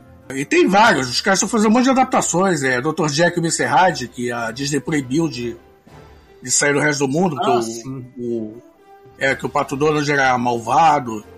Fizeram Frankenstein, fizeram Mob Dick, fizeram um monte. Eu lembro, eu lembro, saiu. Fizeram uma da. A minha noiva Márcia que pegou a do Orgulho e Preconceito. Ela falou que tá muito legal, muito fiel ao livro. Bacana. Então, Pô, tem uma história do, tem, tem uma história do Gastão voltando pro bar, pra uma coisa que é uma história bonita pra caramba também. Olha. Totalmente diferente do, do estilo, né? uhum. Que é todo engraçadinho. Os caras fizeram uma história meio dramática do Gastão. Olha que legal, isso é interessante. É legal. o gasto. O Gastão é um personagem que foi to- to- totalmente mudando, né? A gente vai vendo que ele não era um pato sortudo, era só um pato metido a besta. Uhum. Aí, com o tempo, ele vai ficando sortudo e o Dom Rosa botou a sorte dele em, Um superpoder, né? ridículo, né? Com superpoder. Virou um superpoder. A sorte do Gastão é um superpoder. né? É, e serve só pra atazanar o Donald também, né? É lógico. É. A Margarida também, né? Qualquer briguinha com o Donald, ah, eu vou com o Gastão. A Margarida também. É, pois é. a Margarida não. Eu, eu sempre detestei a Margarida, ô personagem chato, bicho. Dona faz tudo por ela, se arrasta por ela e. e isso. Tá lançada a polêmica. Então quer dizer que a Margarida não presta, é isso? Eu não gosto da Margarida. Renato, seu veredito, Renato. Eu não sou grande fã da Margarida também. Ela é, as melhores histórias são interessantes, mas eu também não, não, não curto muito a Margarida, não. A Margarida do novo DuckTales ficou legal, que ela gosta, realmente gosta do Pato Donald. Ah, sim. Não é aquela. Do novo, ela luta com ele e tal. do- Luta do lado dele, mas o. O Martorelli nessa, ela não pode, o Donald não pode dar uma escorregadinha que ela já ameaça ir pro, pro Gastão. Pô, afinal, ela tá com ele ou não tá, pô? Né? É, é. Também não- Do obssadamente. Falando das patas, né? Eu lembro hum, o último, o último evento, o Guia dos Quadrinhos, que a Abril participou, né? Que teve a participação do grande Paulo Mafia. Eu lembro que uma hora no bate-papo o pessoal ficou falando, né? é, Sobre qual pata do- dos quadrinhos era mais sexy, né? E era Margarida pra cá, Maga Patológica pra lá. Caramba, vocês são doentes, cara, pelo amor de Deus. Doentes. Foi muito engraçado. Foi muito engraçado. Eu, eu, Vocês são doentes. e eu mencionei a amiga Android do Super Pato em Novas Aventuras, que é a Laila. Inclusive na. Qual que é aqui que eu, que eu separei aqui? Na Disney Big 46, que foi uma das últimas Disney Big da Abril, que a história de capa é o, o fluxo temporal do Super Pato. É, bem no comecinho da história, a Laila, que atua como uma repórter para disfarçar, né? Ela tá sendo entrevistada num estúdio e ela tá de vestidinho e ela dá uma cruzada de pernas que, meu, é digna de Sharon Stone. Olha só. Sensacional. É muito legal. É muito legal. Gente, esse mundo tá perdido. Tá perdido, Esse mundo né? tá perdido. Esse mundo tá perdido. Lubricidade do Farlês. Existe aquela velha dicotomia aí, né? Que o Donald ele usa só a camisa, né? Ou seja, a parte de baixo dele tá sempre é, aberta. E quando ele sai do banho, ele bota a toalha cobrindo a parte de baixo. né? Ele bota. Genial. Genial! Aí ele se veste, bota a camisa pronto. Você pode tirar a toalha e tudo que tava escondido na toalha aparece e não tem problema nenhum. Os patos são os únicos personagens que não tem calça, né? Pois é, pois é. Pô, eu, lembro quando saiu aquela censura ridícula da HQ da Marvel numa Bienal do Rio aí, por, lá pelo prefeito do Rio, sei lá. É, o pessoal ficou, claro, tirando onda na internet, né? E eu, eu fui um dos que coloquei. Olha, ninguém avisa esse pessoal que gosta de censura que a Margarida nos gibis do Pato Donald usa só blusa e salto alto, tá? Olha aí que coisa mais sexy, né? A polêmica estava lançada época. É, continuando a nossa linha temporal aqui, Beleza. a gente estava falando um pouco sobre a saga do a saga do Tio Patinhas, que é uma obra clássica, tem todos os méritos, é uma obra que, que como a gente falou, bota a marmanja aí para chorar Sim, quando em determinados momentos. é mesmo. E depois vem a, a outra, uma outra história importante também para quem para quem quer conhecer o mundo e conhecer a história da família, que é a história da, da dinastia, da- a saga da dinastia Pato, né? A história, É. a glória da dinastia Pato, é isso? História e glória de Dinastia Pato. Isso aí. É, quem, quem é o autor desse agora? Como é que é? São os italianos lá, né? São os italianos. Essa história não é canônica e no Brasil foi censurada, né? Primeiro, pelo lançamento. Hum, Teve, teve coisas censuradas. E teve histórias brasileiras, né? Mais ou menos. hum. E agora, então, essa história e glória da dinastia Pato, apesar de ela não ser canônica, ela cu- cumpre aí uma- um, um papel também de, de tentar Foi a primeira grande saga do- do- dos patos. Foi a primeira vez que usaram os, os patos numa saga. Uma saga longa. Entendi. E fa- então, se- conta aí pra gente o resumo dessa, dessa história. Eles vão, eles vão de país em país, como é que funciona essa história aí, essa saga? O... Eu não lembro de país em país, que eu reli, reli faz algum tempo. Mas basicamente o tio Patias vai à lua, antes de todo mundo, e bota lá umas moedas que contam toda a história da, da, da saga dele. Aí, alguns anos depois, tem, tem o lançamento oficial do, do, do Homem na Lua, né? Inclusive foi antes, se não me engano, foi antes do. Foi antes da viagem à Lua normal, real que teve. Posso estar enganado. E quando os caras lançam, lançam o módulo lunar, descobrem que tem uma coisa oca. Aí eles pensam, porra, tem alguma coisa oca na Lua. Vamos voltar pra ver o que que é? Hum, Aí o tipo Tia fica sabendo disso e fala, pô, chama o Pardal e fala, porra, arruma teu foguete de novo, vou voltar lá pra pegar minha. para pegar minha. meu baú que tá lá. Aí eles vão lá, sobem, aí sobem, pegam o baú, trazem de volta. E quando eles chegam, quando já tá na terra, chega lá uma guarda costeira, lá, todo mundo armado, pô, larga esse negócio aí, ô pato, sei o quê. Aí o Donald joga o baú no mar, e enquanto o Tio Matias está na quarentena, né? Os sobrinhos descobrem lá que ficaram algumas moedas soltas. E cada vez que eles pegam uma moeda, conta uma história. Aí tem o. conta uma história da, da dinastia Pato. Então, é- apesar de você ter falado aí que ela não é canônica, ela cobre alguns alguns vazios, alguns hiatos aí da, da história. E como você falou, É, simplesmente, simplesmente inventa. Bota lá o, o tio Patinhas no, na Roma Antiga, depois bota no Egito, bota o Pateta como inteligente. E vai cobrindo vários séculos. Mas é, mas é aquela coisa, é história alternativa, não tem nem. Não tem nem lógica, se você for ver bem. É. Eles pegam, pegam os personagens, botam, botam os personagens com a mesma cara numa situação do passado e, e fazem. Mas não tem nada a ver com cronologia. Tanto que nunca mais de novo. A história de 1970. Praticamente nunca mais tocaram no assunto de novo. Fizeram umas, umas histórias isoladas, alguns anos depois, mas não, não, não- não- ninguém levou muito a sério. É tipo Pateta faz história, basicamente é isso. Pateta faz história, era muito boa. é, Muito bom também. Eu vou voltar, vou dar um passo atrás aqui, porque eu esqueci de perguntar para vocês. É, histórias clássicas do Dom Rosa aí. Qual é que vocês querem mencionar aí, citar, para dar uma sinopse? Ah, cara, tem muitas. Eu gosto daquela carta para casa, que ele encontra uma carta do pai dele, que ele achava lá que o pai dele odiava ele por algum motivo. E tem uma que é, é fantástica. Tem todas as histórias do Cavaleiro Negro que eu acho de morrer de rir. Os melhores personagens, né? Que o cara tem uma, tem uma, tem uma armadura negra toda coberta pelo sorvete universal, ou seja, o que toca nele derrete. Nossa. Só que são sensacionais. E tem o, o- e tem aquela história lá que a, que a maga patológica inverte a gravidade e os caras ficam andando pela parede. Aquela história é ótima, uma das melhores histórias do Dom Rosa.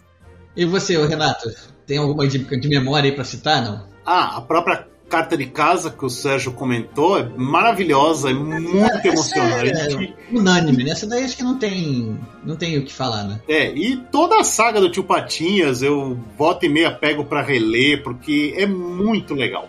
É muito bacana. Ele, ele consegue entrar na, no personagem. Uma hora lá ele tá, no- ele tá no Klondike procurando ouro, e no intervalo fica olhando aquele vale maravilhoso, onde ele tá Ah, morrendo. tem aquela história, tem aquela história que é fora da, fora da cronologia, fora da saga dos Chupatias, que é a prisioneira do Vale do, da Agonia Negra, que ele pega a, que ele pega a Dorothy Tilante para trabalhar de escrava para ele durante. Pra trabalhar com ele um mês. É muito boa essa série. É muito boa. É, e essa história não tá dentro da saga dos Chupatias, ela é fora. Dentro. É a última. Essa história à parte, né? Deixa É a última. eles passaram até a noite juntos, mas tá fora da saga oficial, né? Vamos dizer. Sensacional que tem, tem três caras, acho que é o Mate. Um deles é o Raibin, né? Que vive querendo enforcar o Tio. Tem outros dois heróis do Oeste. Aí o Raibin tá sempre querendo inventar uma, alguma, alguma lei para enforcar o Tio Patinhas. Ah, ele quer enforcar. todo- É, aí vão, vão resgatar a. a, a, a, Adora. a vão resgatar a Dora. Aí a Dora vai lá conversar com o Tio Patinhas, já que ela não quer sair, né? Ela já, já, já gostou, né? Gostou do, do coisa. Ela não quer sair de lá. Aí você vê o- os caras brigando, os, caras, os três cowboys se olhando. O que que tá acontecendo ali? Vamos resgatar ela? Aí, aí o Rabin fica lá. Olha, cara, na minha cidade, o que tá acontecendo ali não vale enforcamento, não. Vamos embora, eu vou deixar eles em paz. Melhor. Tem uma outra história também que faz parte dos extras da saga, que o tio Patinhas tá com o Buffalo Bill e o Jerônimo. Isso! E também é muito boa. É genial. E você só descobre que o Jerônimo é Jerônimo no final. No final, verdade. Só Que aparece todo, todo aquele pessoal do, do Buffalo Bill, aquela. é, aquela mulher que era atiradora, N alguma coisa. Uhum, sim. Olha, eu, eu tinha, eu tinha uma, uma história na minha cabeça que eu queria citar também. Eu achei que era da época do Dom Rosa, mas eu depois fui descobrir que não. Era quem, quem fez essa, essa história foi Romano Scarpa, em 1974. Nossa. É uma, é uma história que. A história se chama A História do Futebol. Hum, Ela foi publicada no Brasil na Tio Patinhas número 154, em 1978, na Almanac Disney 132, em 1982, no Aventuras Disney 11, 2006 e no Clássicos da Literatura Disney 20, em 2010. Essa história é assim nasceu o futebol, né? Eu acho que eu li no Almanac Disney essa história. Eu li também, mas eu não lembro direito dela. É uma história que o tio Patinhas, eu acho que o Pataconce ou o Maquimônia, agora não lembro qual dos dois, tem um castelo, tem castelos um em frente ao outro, e entre os dois castelos tem um campo de plantação de abóboras. Então chega, quando as abóboras estão maduras lá, eles, é, eles vão querer colher a abóbora daqui é minha, daqui é minha, não sei o que lá, começa aquela discussão e é, eles, come, eles resolvem resolver a disputa da seguinte maneira: quem conseguir chutar mais abóboras para dentro do seu do seu castelo, é o vencedor vai ficar com todas as abóboras ali, né? Eu acho que, acho que é o McMullen, né? É muito legal. Cada um bota o seu time em campo. né? O goleiro só vai defender no gol adversário, porque ele não, ele, ele não pode deixar as abóboras entrarem lá, né? Sim. Então. Então, no, no DuckTales tem uma história que é parecida, só que o tio Patinhas, os antepassados do tio Patinhas inventou um golfe. Pois é, então eles ficam chutando as abóboras pra lá e pra cá. Eu, eu, fiquei, eu sempre lembrei dessa história, eu queria, queria, queria saber onde, é que, onde saiu essa história. E aí eu, eu consegui aí essa, lembra, achar essa pesquisa aí dessa história. Mas eu achava que era do Dom Rosa, mas foi, não foi publicado em 74 aí pelo. Muito legal. Eu lembrei, lembrando agora do esportes, né? Nessa série do, do Fantômios, do Marco Gervásio, nas primeiras histórias, porque o Fantômios vai lá, o milionário, né? O Lord Quacket, e sempre nas, na, as histórias começavam com ele participando de alguma competição e se dando mal. Porque ele é meio como o Clark Kent. O Clark Kent é atrapalhado para ninguém saber que ele é o Superman. E o, o John Quacket sempre se mostrava inepto nos esportes para disfarçar o fato dele ser o temido Fantômios, né? Essa daqui, né? A mesma, Oh. a mesma, Sérgio. Do Assim Nasceu o Futebol, né? E uma coisa interessante, né, na, na história do. inspirada no King Kong, que eu mencionei anteriormente, que já saiu duas vezes no Brasil, ele. O John Quacket está participando de uma corrida com o. Como é que é? Não é Patorelli, é. Enfim, ele está participando de uma corrida com a versão pato de um famoso piloto italiano chamado Tazio Nuvolari. Inclusive no meu blog Escritor com R, eu analisei essas histórias, apresentei umas resenhas, né? E é muito legal. É muito legal essa referência que o, o, o, o Marco Gervásio conseguiu inserir na história, né? E ele termina essa história que tem o King Kong na prática, do jeito que ele gostaria que o filme original do King Kong tivesse terminado, né? É muito bacana. É muito bacana. Bom, E bom, também- alternativo sugerido aí. essa mesma história ela, ela tem uma referência até à, à Liga Extraordinária do, do Alan Moore. O pessoal vai lá ler para descobrir qual é. Tá um easter egg lá então. Tem, tem um belo do easter egg. Puxa, puxa, puxa. Bom, uma das outras obras que a gente pode mencionar sobre o universo dos patos, que a gente já falou lá no início, é o, são os desenhos do DuckTales. Né? A gente já comentou sobre isso aqui antes, né, em alguns pontos aqui e ali. Mas é uma obra que foi feita para TV, né? Isso eu, ela, ela tem, é quadrinizada também. Eu, eu nem sei. Tem, tem, tem quadrinhos dos dois DuckTales, tanto do novo quanto do antigo. Sim, sim. Inclusive o Dom Rosa fez uma história do DuckTales antigo. E o DuckTales é um. Olha só, como eu nunca acompanhei, porque eu queria uma implicância com ela no início, eu, eu não sei pr- praticamente nada de DuckTales. É, ele é um universo paralelo, ele se encaixa no universo de Patópolis normalmente. Não, nada se encaixa. Nada se encaixa. As histórias italianas não têm nenhuma ligação. As histórias do Dom Rosa e as novas, nada disso tem ligação. Não adianta você querer achar uma ligação em, no universo não é. Que não tem.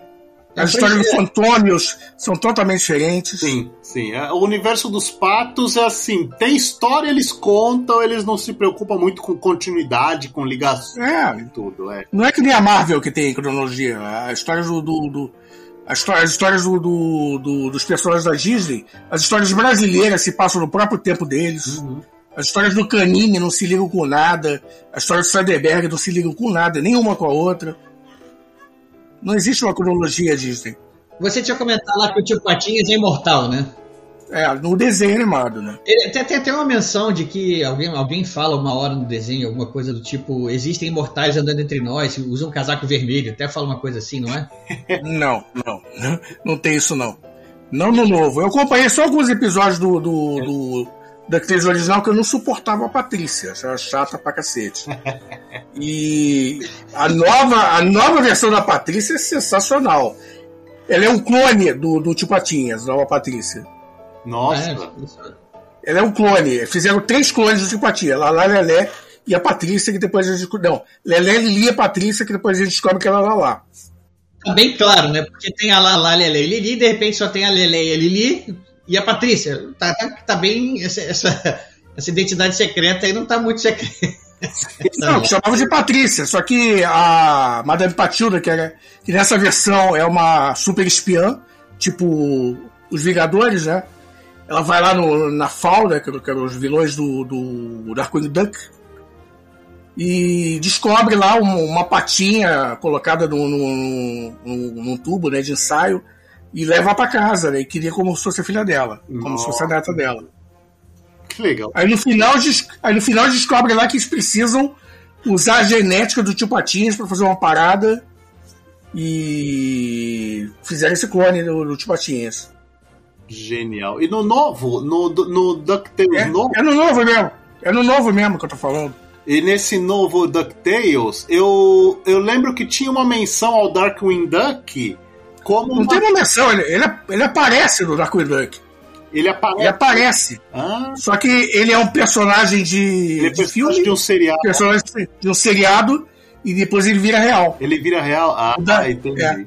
Nessa, E o ator que, e o ator que, que, que, que faz o. fazia o personagem, ele vira o Negaduck no, no, no seriado. Uau! Genial, eu queria muito ver isso. Porque aqui na, a- na fase da Abril, né, nas, nas Disney Jumbo, que eram as edições com 500 páginas, eles publicaram várias histórias do Darkwing Duck que são de rolar de rir. Inclusive, Sim, mas é do Darkwing Duck do desenho antigo, não tem nada a ver com o novo. antigo, é, esses eram baseados no desenho antigo. Inclusive, Mas desenho antigo, o desenho antigo é maravilhoso, É bicho, é muito muito bom. Só que, só que os vilões, os vilões do, do desenho antigo aparecem, só que vindos de uma outra dimensão. de outra dimensão, né? Tem uma, inclusive tem um quadrinho muito legal que saiu numa Disney Jumbo que é a, a saga dos infinitos Darkwings, que aparece Darkwing Duck vindo dos mais diversos universos paralelos. É hilário, é muito Sim. hilário. Sim, sim. Aquilo é sátira da Marvel. Sim, muito show. E falar em Marvel, super-herói, é, existem vários super-heróis, né? Que são os alter egos aí dos personagens principais. O, o mais famoso de todos é o Super Pato, né? O, Claro, que é o do melhor. Mas vários deles têm também, por exemplo, o Peninha tem o morcego vermelho, que também é bem divertido. Tem a borboleta púrpura, que é a namorada do Peninha. Tem o Vespa Vermelha, tem o Super Pateta, tem o Super Gil, tem o Donald Super Pateta é legal também. Super Pateta é legal. Inclu- tem o Donald Duplo. inclusive, Donald no, é, na, nessa última fase da Abril, né? Ah, o Morcego Verde, O porra. Morcego Verde, o Zé Carioca, ó. Zé Carioca, morcego verde, isso aí, bem Muito lembrado. bom. Até o Tio Patinhas tem um também, né? O, o, tinha o Tem Cartola a- Mascarado. Tem a Super Pata, Super Pata que é, marca, que é, que é a Margarida. A Margarida. O, o tio Patinho, se não me engano, é o Cartola Mascarado, eu acho. É isso aí. mascarado. Isso aí, o Cartola mascarado. Inclusive, Isso a. Abril, na última fase, né, na Disney Big, peraí que eu separei a minha aqui, na Disney Big 43, eles lançaram uma história extra dessa, dessa fase Super Pato Nova Era, que essa história promove o encontro do Super Pato com o dono duplo. E é genial. É, porque é, gira em torno da Laila, que foi capturada pela, pela agência do dono duplo. Aí o Super Pato vai lá resgatar a Laila. E aí, claro, quando eles se encontram, primeiro começam na porrada. Depois, opa, peraí, o que que você tá fazendo aqui, né? O dono duplo pergunta pro Super Pato. E aí começa toda a reviravolta envolvendo bandidos do século 23, aí eles vão lá resgatar a Laila, eles resgatam a... Como é que era aquela terra criada pelo Barks, que é meio que uma paródia da União Soviética? Brutópia. Brutópia. Eles vão pra Brutópia resgatar a Laila nessa história. É, é genial. Olha E só. terminam, a última cena faz um gancho com a própria origem do Super Pato lá na primeira história que o Donald se torna o Super Pato, né? É, é genial. Aproveita então, Renato. Aproveita então aí, dá uma, dá uma pincelada aí, uma, uma rápida eh, pincelada na história do, do Super Pato. O Super Pato nasceu em 69, iniciativa da Elisa Pena, que trouxe os roteiristas da época. Agora vai ser. Enfim, o pessoal pode pesquisar aí, né? Que ela Eu queria, já te digo. ela queria que o Donald tivesse um alter ego heróico nos moldes do Diabolique, que é um famoso personagem dos quadrinhos italiano. Por isso que na Itália o Super Pato se chama Papirinique. é, aí saiu aquela famosa história, o Correio se enganou e deu o prêmio do, do sorteio dessa propriedade Vila Rosa pro Donald, em vez de pro Gastão. O Donald encontra lá o traje de Fantômios e o diário de Fantômios, que era esse anti-herói dos anos 20. E com isso ele se torna o Super Pato, que no começo agia como anti-herói. E uh, foi interessante também que nos, nos últimos dias da abril ela lançou Lendas Disney. É muito inspirado no Batman, você diria? Olha. é, é mais inspirado no, no Diabolique é mais mesmo. inspirado no Diabolique mesmo. Mas tem um e outro elemento que lembra o Batman, assim. Acho que em histórias posteriores eles tiveram alguma inspiração no Batman, assim, que tem algum. É, DK2, né? É PK2, né? O PK, é, o, o Super Pato Novas Aventuras tem muita coisa do Batman, muitas histórias sombrias e tudo mais. Mas naquela época o carro que muda de, de cor, aquilo é tudo Diabolique. Só não tinha Eva Camp, só não tinha Eva Camp, né? Você vê que o, papel, o Papelinique tem a Eva Camp, o Fotônios tem a Eva Camp, né? Dele, que é aquela pata que eu esqueci o nome. A Dolly Páprica. Isso. Que eles. A primeira aparição realmente do Fantômios e da Dolly Páprica, que na verdade são Gastão e Margarida disfarçados, é na segunda história do, do Super Pato. E a partir daí que o Marco Gervásio. É, que na verdade eles, estão, eles são disfarçados para ir, na, pra ir pra. Pra ir pra festa fantasia. Uma festa fantasia, verdade. E o Donald, com o tempo de anti-herói, atuando como super pato, né, virou herói mesmo. E o próprio Marco Gervásio publicou várias histórias bacanas do super pato, inspiradas na, nas histórias clássicas, né? Nesse encadenado da, do Lendas tem o Museu de Cera, que é uma história fabulosa. O tio Patinhas arruma um arruma um jeito de promover o museu de cera às custas do Super Pato e o Donald quem se ferra nisso. Donald fica puto e, e resolve sabotar o museu. E é o Donald que vai lá salvar o dia e punir o tio Patinhas, né? É, é muito show, é muito show. E nos anos, no final dos anos 90, a Disney italiana resolveu dar uma renovada no Super Pato e criou esse universo Novas Aventuras. Que aí também começa com o tio Patinhas comprando esse, esse prédio super tecnológico no centro de Patópolis, que é a Duckler Tower, e contrata o Donald como zelador. Nessas andanças pelo prédio, o Donald, o Donald conhece uma, um supercomputador chamado Um, eles se tornam amigos, e o Donald começa a usar essa super tecnologia contra uma, uns alienígenas invasores que estão querendo controlar o mundo, né? Eu preferi a versão original, aquele. que o N dele é o, é o, é o Professor Pardal. Uhum. E, ah, isso sim. Ah, eu, eu gosto muito das duas versões. Eu acho, eu acho o Super Pato o melhor. Mas é aquilo que eu tô falando, não existe cronologia na Disney. Ah, sim, isso não. Isso não, não, nunca existiu, né? O bacana da série Novas Aventuras é que é cada tema muito legal Teve um episódio que hum, eles. O Super Pato viaja de novo para o século 23 porque está sendo questionado os direitos dos androides, que já tem muita presença de androide no século 23. Se são inteligentes, se merecem direitos ou não. E para mim é uma história que não deve nada àquela da, àquele famoso episódio da nova geração que querem desmontar o data para construir outros datas. Então é, é nesse nível. E posteriormente, na, na nessa fase nova era, que chegou a sair algumas histórias no Brasil, eles lançaram na Itália uma chamada Droid, que é toda a ambientação, toda a história é muito lembra demais o, o Blade Runner. E nesse nível mesmo que o, que o pessoal italiano é, produz as histórias. É muito bom. É muito bom. É bacana. Oba! Bom, já que a gente tocou no assunto cronologia, vamos agora dar uma organizada aqui para o nosso ouvinte sobre, sobre a, história da, da, da família Pato no Brasil. É, quando começou a ser publicado, quem era a editora, a partir de que ponto mudou de editora e o que que Começou isso... pela Ebal, gente. Começou pelo Ebal. O senhor Adolfo Eisen foi o cara que trouxe. A... Não existia Bal, né? O senhor Adolfo Eisen que trouxe a, a, a Disney para o Brasil. E começou a publicar as revistas aqui. Até quando? Que editora foi? Mais ou menos que ano isso?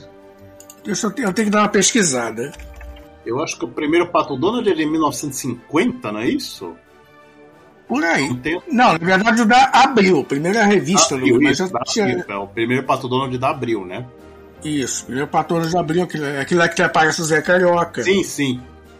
1930 saiu o Mickey Mouse no Brasil, pelo Tico Tico, Ratinho Curioso. Tá? Nossa. Curioso. Aqui, e o, suplemento, o suplemento juvenil de 1934, do Adolfo Eisen, começou a colocar o- o- o- os, os personagens no- da Disney no Brasil. Suplemento. Ah, caramba, acabei de falar. Suplemento juvenil. Uhum. A, a Disney publicou, a, Abril publicou até quando? Você sabe? Só, no Brasil só teve quem publicasse. Abril que publicava no início. E depois ela parou, né? Como é que mudou para quem? Não, a- Abril começou a lançar revistas Donald, de formato grande. Mas, mas, mas o suplemento juvenil já saiu com, com, com o Pato Donald. Tico Tico. Eu, eu cheguei a ter uma facsímile dessa Tico Tico com, Nossa. com o Ratinho Curioso. Que, que o desenho era do Lan. Olha, Do Lan não, desculpa. Do. Eu esqueci o nome do cartunista agora. O cartunista famoso que fazia todas as capas do Tico Tico. Uhum. Mas é a revista Tico Tico, 1934, 1933, que já saía as revistas do, as histórias do Ratinho Curioso. Bom, hoje em dia, quem publica as revistas no Brasil? A Culturama e a Panini. A Culturama e a Panini, as duas. A Culturama publica as histórias menores, né? E as grandes sagas estão saindo pela Panini. De resto, quem quer acompanhar, então? O que saiu no Brasil, então, de, de Disney, de, de produção brasileira? Eu não lembro exatamente qual foi o ano que a, que a, que a, que a Abril acabou. É, se não me engano, 2019. Eu ia falar, eu, acho que eu, eu já tinha vindo pra cá, eu me lembro disso. Eu, por- então foi por aí. Foi por aí sim, Aliás, minto, acho que, se não me engano, 2018, na verdade, porque a, a Culturama começou em 2019. Eu acho que é isso. É por aí, porque Aqui, aqui tem, aqui tem eu tô lendo aqui o negócio, só que eu já tô dizendo que não, não, não dá para confiar. Em 1950 o Pato Donos ganhou sua revista própria, na primeira produção da, publicação da editora Abril. Primeiro que não foi a primeira publicação. O escritor Jerônimo Monteiro foi o primeiro editor e inventou vários nomes de personagens, como Guinho, Zezinho e Luizinho, de Patinhas. Não eram o Guinho, Zezinho e Luizinho na primeira edição. Eram Chico e alguma coisa. Ou seja, já aí já não dá para confiar nessa matéria. Mas realmente, antes da saída do suplemento, do suplemento juvenil, sair do Tico Tico, tem uma capa da, da Tico Tico que é o Tio Patinhas, que é o Mickey e o Pato Donald. Ou seja. E como, eu e como eu falei, o Pato Donald estreou no Brasil na, na quadrinização da, da Galinha Esperta como Pato Fernandinho. Do Fernandinho. Bom, e eu vou fazer uma pergunta que eu não combinei. Agora a gente ouvintes vão, vão saber a resposta verídica de cada um dos dois. Qual é o seu personagem Disney preferido? Martorelli. Tio Patinhas, sem dúvida. Fernando. eu tô lendo aqui, Fernando. Renato, o seu. Pato Donald, com certeza. Eu fico entre os dois também, mas eu tenho uma tendência mais para tio Patinhas também. Eu sou. Claro que o tio Patinhas, menção mais que honrosa, né? Ele é fantástico. É um personagem riquíssimo, né? Eu, eu gosto do Tio Patinhas, que é um personagem que nunca desiste, né? É verdade. O cara, o cara sofre todas, nunca desiste. Tem aquela, tem aquela coisa, né? E o, e o Pato Donald é um personagem que tem capacidade de fazer tudo bem. O orgulho dele toca e o cara começa a se atrapalhar todo. É verdade. Tem aquela série lá que o, tio, Pa- que o Pato Donald consegue fazer chover, consegue fazer. É, o maior cabeleireiro, o cara é foda. Aí acontece alguma coisa errada e começa a aumentar as atrapalhadas dele. Aliás, uma coisa que a gente falou, né, da história de Patópolis e tudo mais, eu acho interessante que no exterior, principalmente na Itália, existe Patópolis e Ratópolis, que é a cidade do Mickey. Aqui no Olha Brasil só. se convencionou que é tudo Patópolis. É tudo Patópolis. Eu, eu Só- tinha. Ratópolis, Ratópolis só existe no- na Itália. É, Quando eu era adolescente, que eu lia também, eu, tinha, eu sempre fiquei com essa dúvida. Se o Pato Donald e o Patins moram em Patópolis, onde mora o Mickey e o Pateta? Até porque eles praticamente nunca se encontram nas histórias ali. É né? verdade, é Então, raríssimo. eu, eu ficava lá pensando. Eles não moram na mesma cidade, porque se eles, se eles são amigos, como a gente é levado a crer por várias aparições especiais, é, eles deveriam se encontrar mais vezes e nunca estão na mesma cidade. Então eu sempre pensei nisso. Será que o Mickey mora em Patópolis? Agora você matou essa charada aí que eu não sabia, que em- É. na, na Itália tinha Ratópolis. Eu não sabia disso. Patópolis, é. Não, mas mesmo quando as histórias de Ratópolis saem do Brasil, saem como Patópolis. É, como Patópolis, né? Pois é. É sempre Patópolis. Existem mais algumas observações que vocês queiram fazer sobre, sobre esse universo aí emplomado? Não adianta a gente querer achar cronologia porque não tem, bicho. Isso Não aí tem. é. Não, mas eu tô falando agora, a gente já para encaminhar aqui pro fechamento aqui da nossa conversa. né, a gente já, já comentou sobre, sobre a família, sobre a cidade, Patópolis, sobre Sagra Tio Patinhas e, e da família Pato. Uhum. Falamos aqui e ali de obras especiais. Mais alguma coisa que vocês queiram comentar que vale a pena mencionar? Eu, Eu Curiosidade? acho, que, eu acho que vocês têm que assistir o desenho da DuckTales Ovo, que tá muito bom. eu vou, vou, vou, vou retomar a, a assistir DuckTales com certeza, que é Pra muito isso tem que legal. ter Disney Plus, né? É, Porque é só baixar, gente. Eu, hein? Vocês estão no século XXI. Cara, eu assisti o- antes de ter o Disney Plus, eu peguei todo, todo o DuckTales em torrent. legal. Vou procurar. Acompanhei no original. Vou- Acompanhei saindo, saindo cada episódio como se fosse um seriado normal. Bacana. É, Ricardo, deixa eu posso só falar do, do meu blog, que eu publiquei muita coisa Disney lá. Diga, então vamos lá. Dá, dá mapa da- do tesouro aí pro pessoal. Opa, o meu blog é escritor com R, porque eu sou Renato, claro. Escritor com R.blogspot.com. Quem entrar lá pode, pode usar o mecanismo de busca que eu publiquei uma série em 2019, quando o Super Pato completou 50 anos, é, dedicada a analisar as 50 edições da, da saga Super Pato Novas Aventuras que saíram na Itália. Eu consegui um site que o cara traduziu do italiano para o inglês, e aí eu li todas, fiquei maravilhado. Eu te, Ado- pô, dá o link desse site aí. Adoraria, depois eu passo, com certeza. Adoraria que a Panini que publicasse no Brasil esse material, até dou a sugestão que na, na Itália saiu o Paperinic Ultimate Collection, que reunia cada volume três histórias de novas aventuras. Eu pesquisei a respeito com oito, é, desse, oito volumes desse Paperinic Ultimate Collection, que cada um tem cerca de 200 páginas. Você pegava as melhores histórias dessa saga. Então tá aí a, a dica pro pessoal da Panini, né? No meu blog também eu, eu publiquei também um roteiro de um episódio de DuckTales com a participação do Super Pato.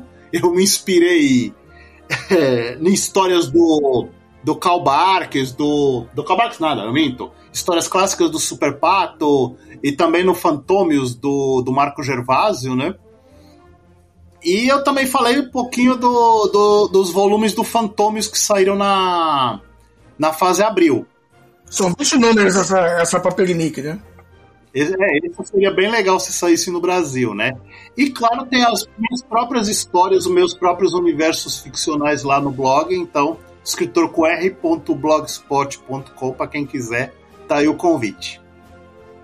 É o convite. Martorelli, você tem aí alguma indicação de aí também pro imperdível para os nossos ouvintes? Assistam o DuckTales na. na... E, aqueles, e aqueles curtazinhos do Mickey com, aquela, com aquele design esquisitíssimo. Mas as histórias são muito boas, são muito engraçadas. Eu sei, é, é, um- são- é uma coisa mais nova, um desenho mais moderno, né? Com Ele é todo feito em flash. Não, mas na verdade o desenho é moderno, mas se passa nos anos 50. bicho. Se passa nos 50, mas o desenho é mais moderno. E é um Mickey, uma, uma Minnie ali super. Como é que eu vou Super dizer? estilizados. É, são estilizados e são. Parece que estão cocainados também, assim, né? Tudo. É, é. Divertido. Mas, é- mas, é- mas eu, eu vi eu vi vários lá com muito preconceito, que aquele design é muito esquisito. Eu As histórias são muito engraçadas. As histórias são muito engraçadas. gente. O design quadradinho do DuckTales também eu olhei e falei assim, que porra é essa? Mas as histórias são sensacionais, As histórias bicho. são ótimas. Tem um, Tem história da tem um, tem, Então, então, tem uma ou duas histórias fracas, mas, pô, que os caras fizeram lá com, com, com todos os personagens. Aparece a esquadrilha Parafuso, aparece o. que é o maluco, que é o Kit crescido, né? Que é o. que é o. aquele garotinho do Balu. Aí ele aparece lá como. já crescido, do tamanho do Balu. E aparece o Pateta, aparece o. É, Tico e Teco. Aliás, o desenho novo, o filme novo do Tico e Teco, alguém viu? Não. Não, não vi não. Pô, vocês têm que ver, cara. É muito engraçado. Legal. É muito engraçado esse. É tipo o Roger Rabbit. Nossa. Ah, bacana.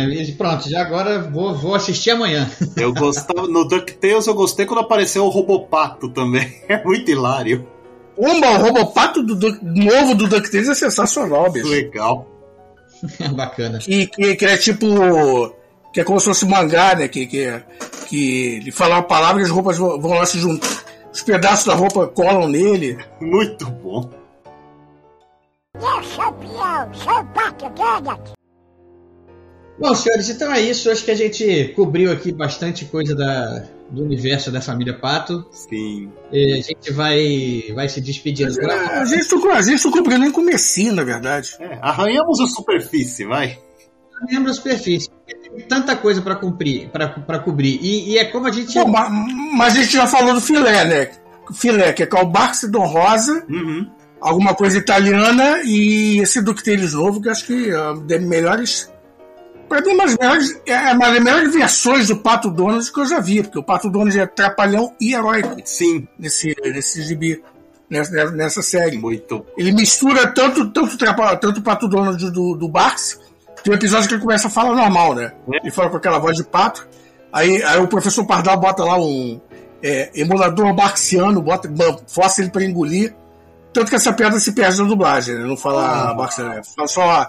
É uma, é uma caixa de voz. Genial. É genial. Ferrari- Donald normal, é genial. Aí o, aí o Donald começa a falar normal. Aí, aí tem uma cena lá que, que a Madame Clotilde lá tá, tá com ele.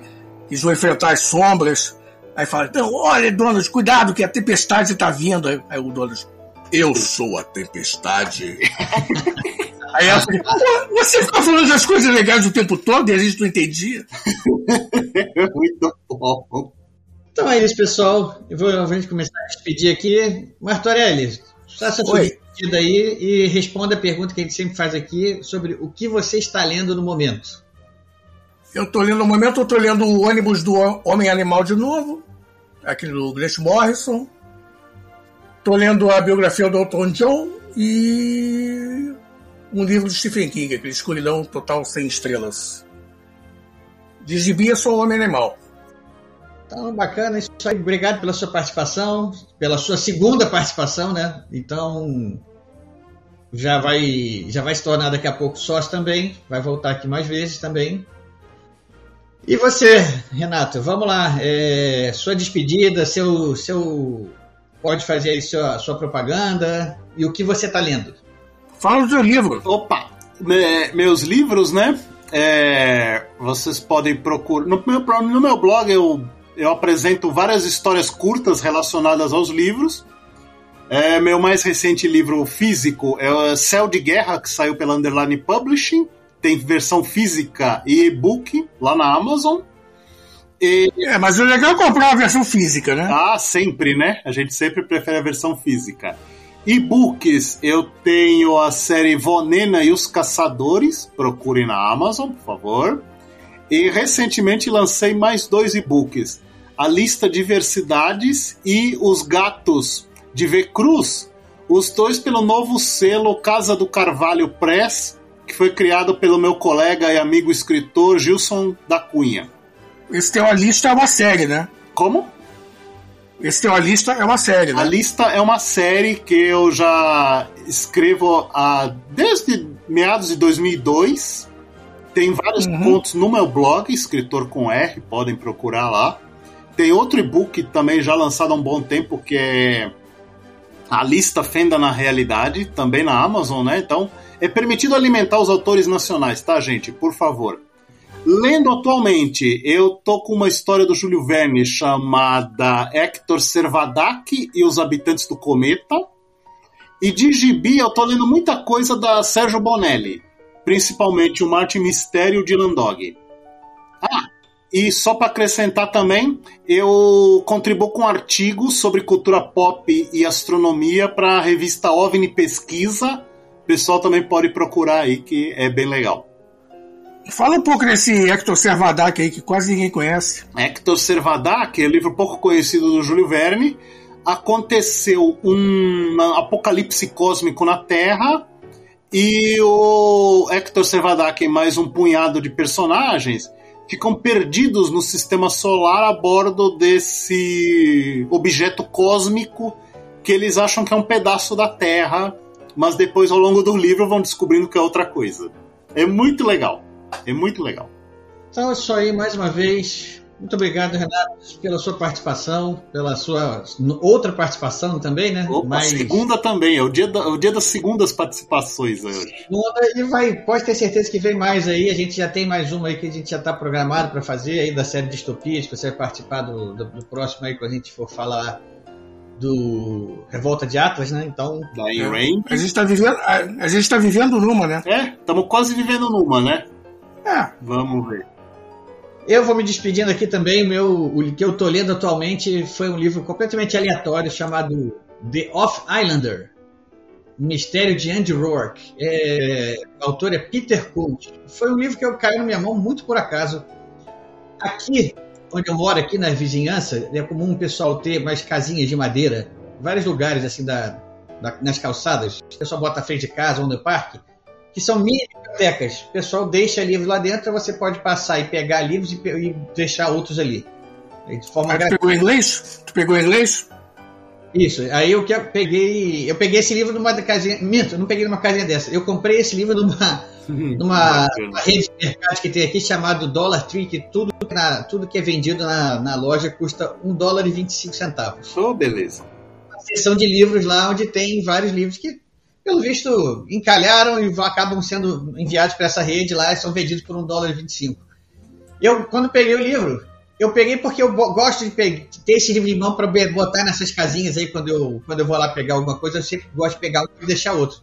Então eu compro esse livro baratinho para deixar. E eu peguei esse livro, ele estava muito novinho, estava com a aparência assim, de nem ter sido lido. Eu até entrei na, na internet, ele está sendo vendido ainda na, na, na Amazon aqui. 14 dólares, eu peguei, peguei ele por 1,25. Olha que beleza. É uma história de um detetive. E, é, e, o que eu gostei nele lá, que eu gostei, que é um detetive que atua aqui na minha região, que é onde eu moro, aqui nos Estados Unidos. É, aí eu me interessei, comecei a ler, e pior é que tá, tá, tá bem interessante o livro, tá legal, tô gostando. Então valeu a pena, pelo, ainda mais pelo preço que foi. Vê se tu acha os outros, que isso aí é uma série, né? Com Andy alguma coisa, Andy Horker. É, eu acho que esse é o primeiro da, da série, pelo que eu entendi aqui. Pelo menos, ele, pelo menos ele foi lançado em 2019, era o primeiro da série. Não sei se de lá para cá teve outro, eu vou buscar. Só aí, pessoal. Obrigado pela participação de vocês. Eu me despeço aqui de todo mundo. E eu sou Ricardo Erdi e esse é o podcast Ghostwriter, encerrando.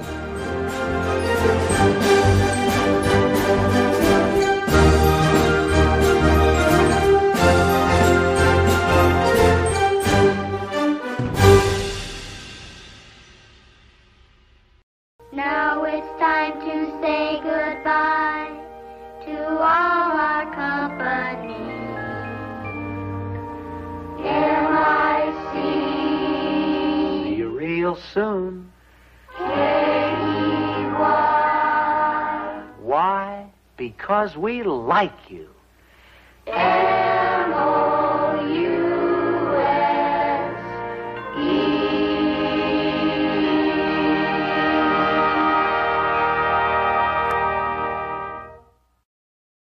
Este foi mais um episódio do podcast Ghostwriter. Apresentado por Ricardo Erdin e editado por Rafael Modena.